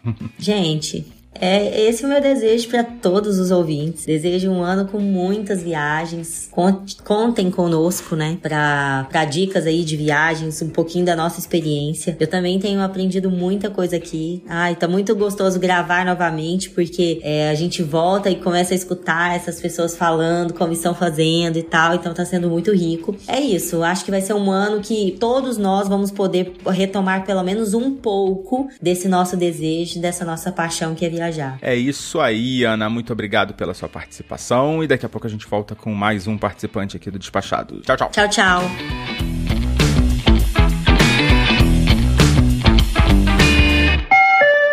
Alô, você, despachados! Aqui é o Paulinho Siqueira e estou passando para desejar a você um 2022 diferente. Faça seu 2022 de maneira diferente. Que ele seja melhor do que foi 2021 e que nós todos possamos aproveitar e gozar ao máximo das boas viagens, milhas e tudo mais que aparecer por aí. Boas festas a vocês, é o que eu desejo aqui da Nação Despachada. Um abraço a todos e vamos juntos!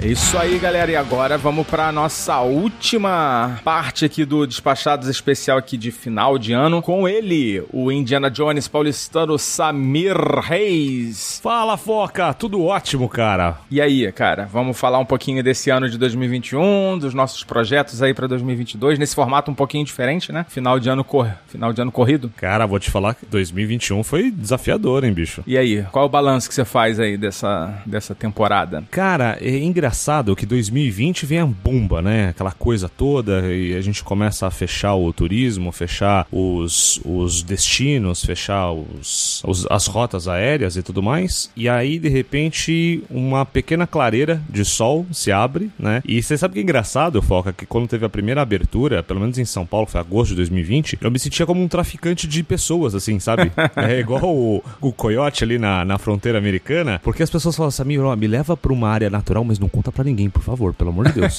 né? Não, Sem não pode foto, filmar, né? é. não e aí depois as coisas vão começando a- a, a pegar um corpo de novo. São Paulo ficou fechado logo depois, né? do- quando começou, vi- logo que virou o ano, São Paulo ficou fechado de novo. E depois ele reabre, né? Então, assim, foi um balanço difícil, Foca, de você pensar em fazer planejamento, que é tudo que a gente sempre gravou aqui no Despachados, né, cara? A gente já falou sobre planejamento, sobre antecipação, antecedência, porque com isso você tem várias oportunidades de você conseguir pegar uma hospedagem, uma, uma locação de veículo, pegar um, um aéreo bacana, né? Exatamente. E tá mais difícil da gente poder ter essa antecedência, né? Principalmente em viagens mais comple complexas, né? Exato, cara, porque também tem um, um, um, quesito que você não consegue fazer uma coisa de longo prazo, né? Pra você ter uma ideia, a gente teve um cliente aqui que comprou um cruzeiro com a gente. A gente só comercializa cruzeiro para esse cliente, porque cruzeiro pra gente aqui não é uma coisa usual. E, cara. Não é muito rentável? Na verdade, ele pode até ser, Foca, é que a gente não tem todos os sistemas, todo o aparato. Eu acho que quem vende cruzeiro, ele só vende cruzeiro. É uma venda um pouco especializada, né? Porque tem é muitos bem detalhes, especializado. Né? Exato. Então,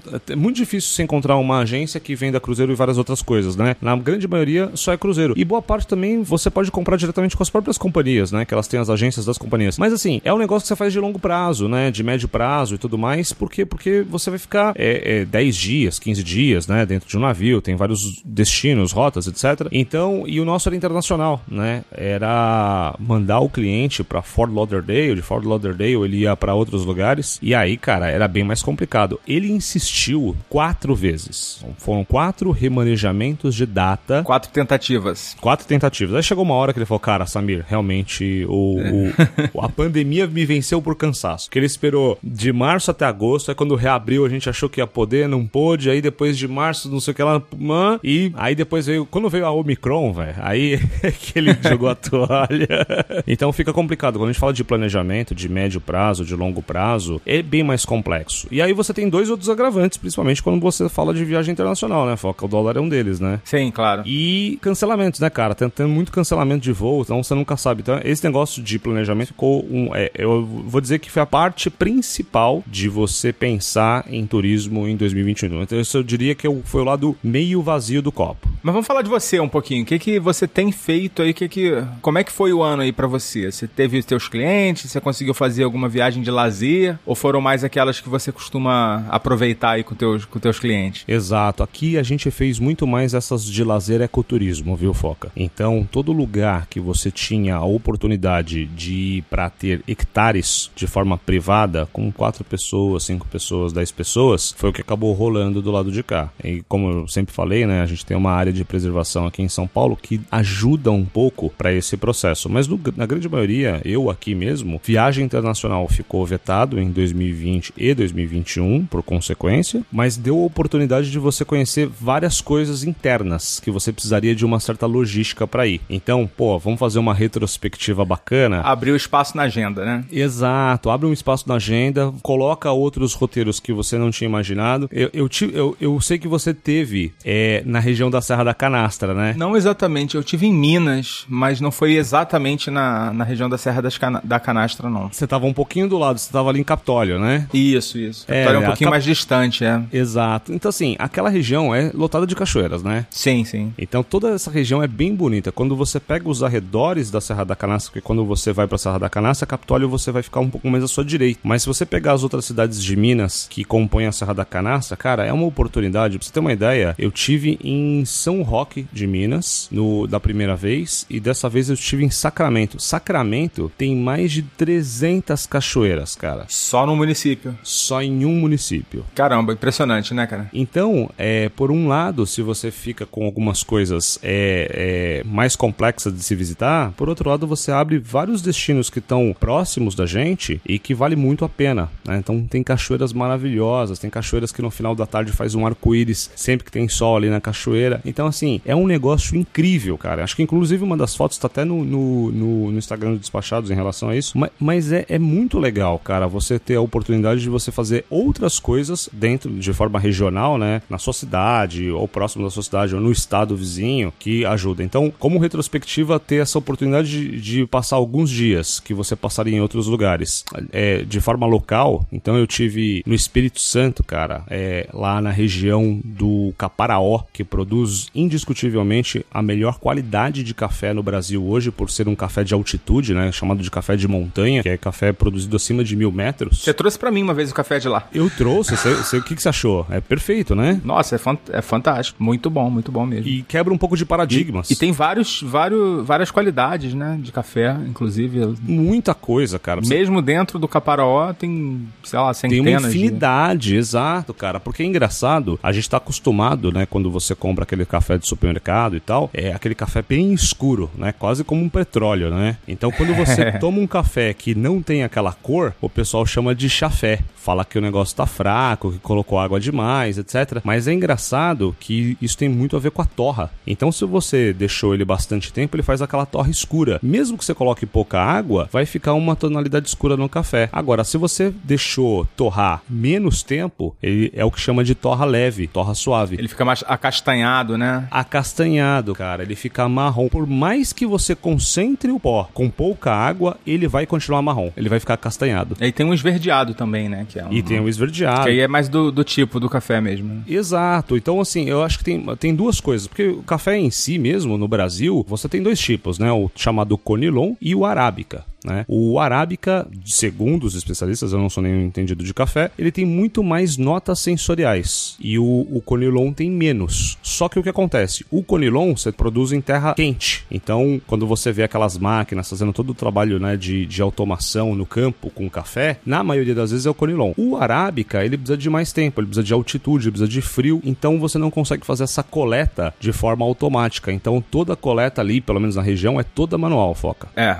legal, cara. E além desses destinos aí que você já destacou, teve mais alguma coisa? Você costumava ir lá pro sul? Então, eu costumava ir pro sul, esse ano não foi possível, né? Não, não coube na agenda. Então a gente ficou muito aqui nessa região de São Paulo. Fui até o Rio de Janeiro, pude conhecer algumas coisas no Rio esse ano, né? Como retrospectiva, tanto da parte urbana, coisas que eu queria fazer. Pô, não sei quem tá aí no Rio, já foi até aquele Real Gabinete de Português, Português. de Leitura. Cara, Fantá- é, é um bem fantástico. legal. Então, assim, no Rio de Janeiro, pra fazer as trilhas aí do Parque Nacional da Tijuca, cara, tem muita trilha legal, também tem muitas cachoeiras bacanas. Então, são coisas que tava na lista, você ac- acaba aproveitando quais são os lugares que tem um menor incidência de pessoas, tem muita oportunidade pra você ir, pra você fazer as coisas. E ah, e foca, teve uma outra coisa também que teve aqui como retrospectiva, eu fiz os portais de Hércules, cara. Que é Portais um de conjunto, o conjunto de montanhas que fica entre Petrópolis e Teresópolis, que compõe o Parque Nacional da Serra dos Órgãos. Então são muitas trilhas lá. Mas você fez trilha mesmo a pé? Exatamente, trilha a pé. Essa, você lá, tanto Petrópolis quanto Teresópolis, eles dividem o parque, o que eles chamam de parte baixa e parte alta. A parte alta, você tem que chegar cedo, tem que ser uma reserva, é um volume pequeno de pessoas que já está pré-agendado para você poder fazer e não é qualquer tipo de turista, que você tem que ter um preparo físico considerável, tá, Foca? Porque são trilhas É uma trilha mais puxada. de 10 km por trecho, então você tá falando que você vai andar no dia 20 km. Caramba, bastante. Então ela é pesadinha. E as trilhas da parte baixa, ela não exige tanto assim. Tanto que você tem crianças, você tem família. Quando você vai, por exemplo, para Petrópolis, tem muita infraestrutura, até mesmo pessoas que não têm, um, que têm algum tipo de deficiência de mobilidade. Então, assim, dá para conhecer muita coisa bacana numa região de montanha, né? Que é essa região do Rio de Janeiro. Cara, o Parque Nacional da Serra dos Órgãos é uma joia no Brasil que eu recomendo muito que se conheça. Então, teve esses três destinos aqui que eu posso elencar, que foram fora aqui do meu circuitinho, né, de área de preservação ambiental de São Paulo, que são em outros lugares do Brasil, né? O Espírito Santo, que é um estado que eu sempre recomendo de se visitar, o Rio de Janeiro, que é essa região da, das montanhas cariocas, e o outro destino que vale a pena fechar esse circuito é a região de Minas, quando você fala da Serra da Canastra. E aí você não tem só as cachoeiras, tá, Foca? Você também tem toda a parte de queijo que, cara, não tem pra ninguém. A culinária mineira maravilhosa. Suas iguarias, né? Inclusive, trouxe umas cachaçinhas top. Boa. E é engraçado que dizem que o mineiro recebe o visitante sempre na cozinha. E é verdade, né, cara? Sempre É, quando você é chega sim. na casa de um mineiro, você tem um pão de queijo, você tem uma broa, você tem um bolo. É isso aí. E pra 2022, cara, o que que tá planejado aí na Infinity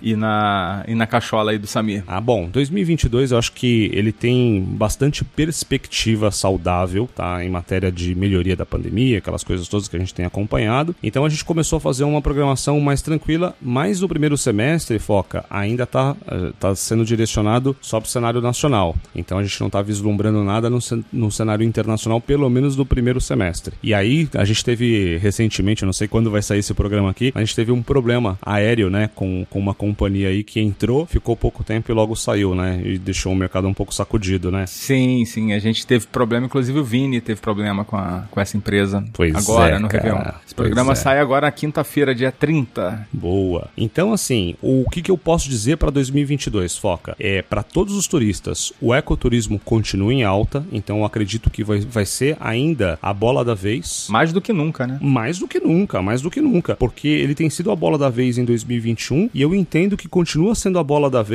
em 2022, tá, Foca? Acredito que muitas pessoas estão se libertando, assim, né, dos grandes centros, né, tentando sair um pouco, respirar literalmente outros ares, né? Exato. Então, aqueles cartões postais do Brasil que a gente sempre viu e que a gente fala, ah, pô, um determinado momento a gente vai. Então, cara, ó, eu vou bancar aqui o Samir Tradamos, hein? 2022, eu aposto em Foz do Iguaçu, eu aposto em Curitiba, eu aposto na região da Serra da Canastra, obviamente também eu aposto de novo nas Montanhas Cariocas, na região de Petrópolis e Teresópolis, que são destinos que a gente já tá começando a desenhar aqui para lançar em 2022, tá, Foca? E os eventos de carne lá que você organizava estão voltando? Tem, pre- tem previsão? Existe uma previsão, o Meatstock, que é o maior evento de carnes do mundo que acontece na Austrália, ele vai aportar no Brasil. Ele já tem data para fazer isso, vai ser dos dias 20 a 22 de maio na cidade de Sorocaba, que é interior de São Paulo. Então existe uma grande expectativa de que o evento de fato aconteça. Todos os eventos de carnes que ficaram estagnados, né, desses um ano e meio, quase dois anos, agora no finalzinho desse ano teve quatro grandes eventos, né? A gente não participou aqui especificamente, mas a gente soube que eles ocorreram. Então, algumas datas já estão se desenhando para os grandes eventos, tá? E esse, por exemplo, de do Meatstock é esperado 50 mil pessoas, tá? Caramba, sério? Isso tudo? Exatamente. Pois é, cara, é um negócio bem, bem monstruoso. Caramba, é um evento bem grande mesmo. Eu não sabia que era tão grande. É, não, são eventos muito grandes. Pra você ter uma ideia, os eventos de carne que a gente teve aqui é, até agora, eles sempre rodaram na casa de 3 a 4 mil pessoas, tá? Então agora vai para um outro patamar, né? Porque ele tem uma chancela internacional, acontece no interior, tem todo um processo de divulgação envolvido. Então, assim, a expectativa é que com todos esses números melhorando, né? Então vai depender muito de como vão acontecer as coisas, mas pelo menos uma data já está setada. E aí, vários outros eventos a gente percebeu que tá indo também dentro da mesma toada, tá? Legal. Pô, até deu desanimada, muita gente.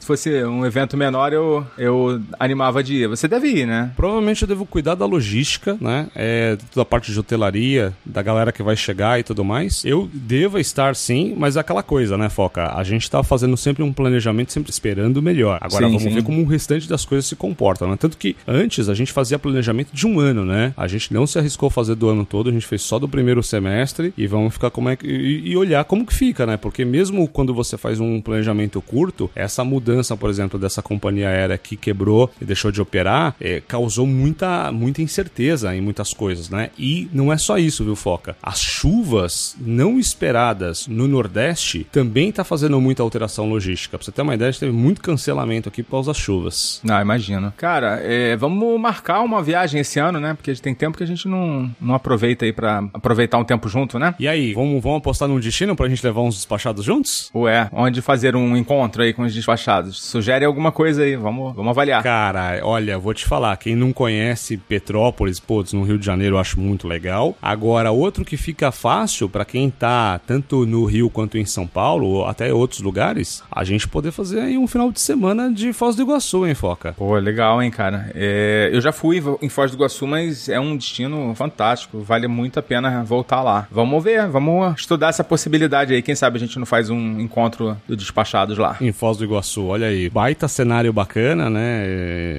E, aquelas cataratas, obviamente, são uma, coisa mais, uma das coisas mais impressionantes realmente de se ver, tá? É, a gente também pode, de repente, aproveitar a estrutura do nosso patrocinador, né, da WM, pra definir algum local do, do grupo, né? Com certeza, com certeza. Talvez Olímpia. Olímpia é um lugar legal, né? Você conhece Cara, lá? Olímpia é muito legal. É uma região que tem muitos resorts com piscinas, assim, é bem bacana. Olha. E tu sabe qual é o próximo destino? Na verdade, já é um destino, já tá. A WM já desembarcou é, em uma cidade que eu sou apaixonado, que é Maceió. Também é um destino que eu adoro. De repente, pode ser uma também. hein? Pode ser uma ótima foca. E é engraçado, cara, que dependendo do que a gente escolher como planejamento, voos para Maceió costumam ser vo- voos bem competitivos, viu? Tem preços bons, né? Comprando com alguma antecedência. Né? Exato. Ah, sim, Maceió é muito legal, Foca. Tem hotelaria boa, tem comida boa, tem receptividade boa, tem muitos atrativos turísticos. Então, acho que uma excelente pedida. É, vamos ver, vamos ver. Esse ano com certeza vai sair um encontro aí do Despachados. Esperar dar uma acalmada nessa, nessa variante aí, né? A gente ainda tá um pouquinho ansioso, apreensivo, mas eu tenho certeza que 2022 reserva momentos aí muito legais aí pra gente. Tenho absoluta certeza, cara. Eu acho que a gente entra 2022 com bastante euforia,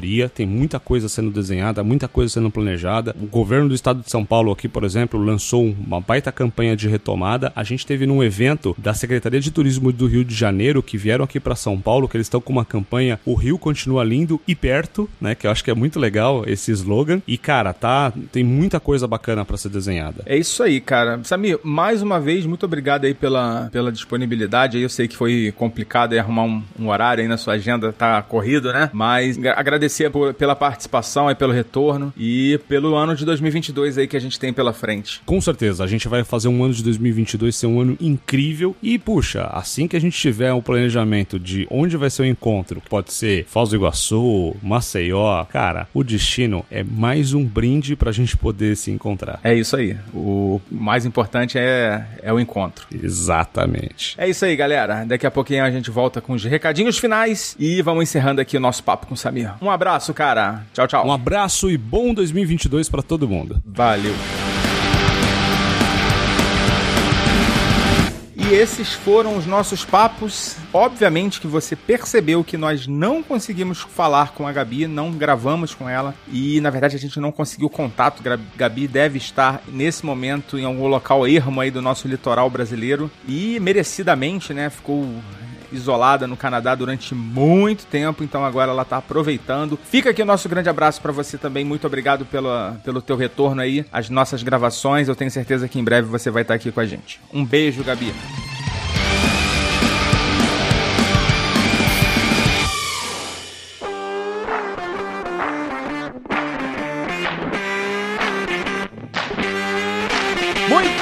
Bem, pessoal, encerra-se nesse momento a rede Despachados de Radiodifusão e encerra-se nesse momento também o ano de 2021, um ano ainda de muitas dificuldades, mas também um ano de renovação das nossas esperanças, né? E nesse momento, agradecendo mais uma vez ao nosso parceiro WM, seu jeito inteligente de viajar. Vamos chegando ao fim desse episódio e é importante eu compartilhar aqui com vocês que nessa retomada a gente está investindo para garantir ainda mais qualidade para vocês é, em equipamentos, em edição, em conteúdo no nosso portal portal. Então eu preciso agradecer aqui nominalmente a todo mundo que está trabalhando para fazer desse projeto algo muito melhor, né? Algo muito maior. Então, primeiramente, obrigado Danilo Pastor, que além de, da edição também está por trás das nossas lives, dos posts e além de todos os pepinos que pintam aí na nossa frente de vez em quando. O Vini Campos, nosso participante, que também está, além de participar do, do podcast, está trabalhando para entregar a nova identidade visual do Despachados. Então, aí, em breve, a gente vai ter uma nova imagem para o Despachados com logo, as capas dos episódios, a própria, o próprio portal, cartão de visita. Não, brincadeira, cartão de visita não usa mais, né? Então, de antemão, valeu, Vini. Agradecer também o Leonardo Cons, que está preparando uma nova estratégia de comunicação aqui para as nossas redes sociais. Já a partir de janeiro, a gente vai iniciar uma nova fase também de comunicação nesses canais. Então, se você não segue a gente, corre lá,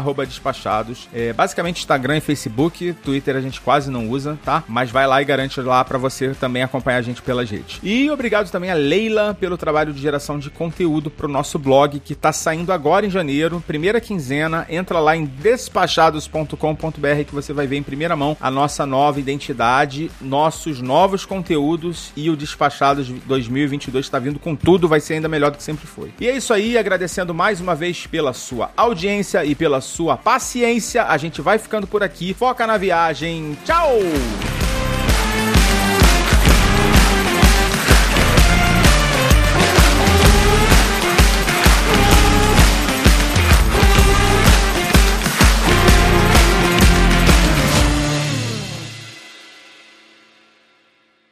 Esse podcast foi editado por Nativa Multimídia, dando alma ao seu podcast.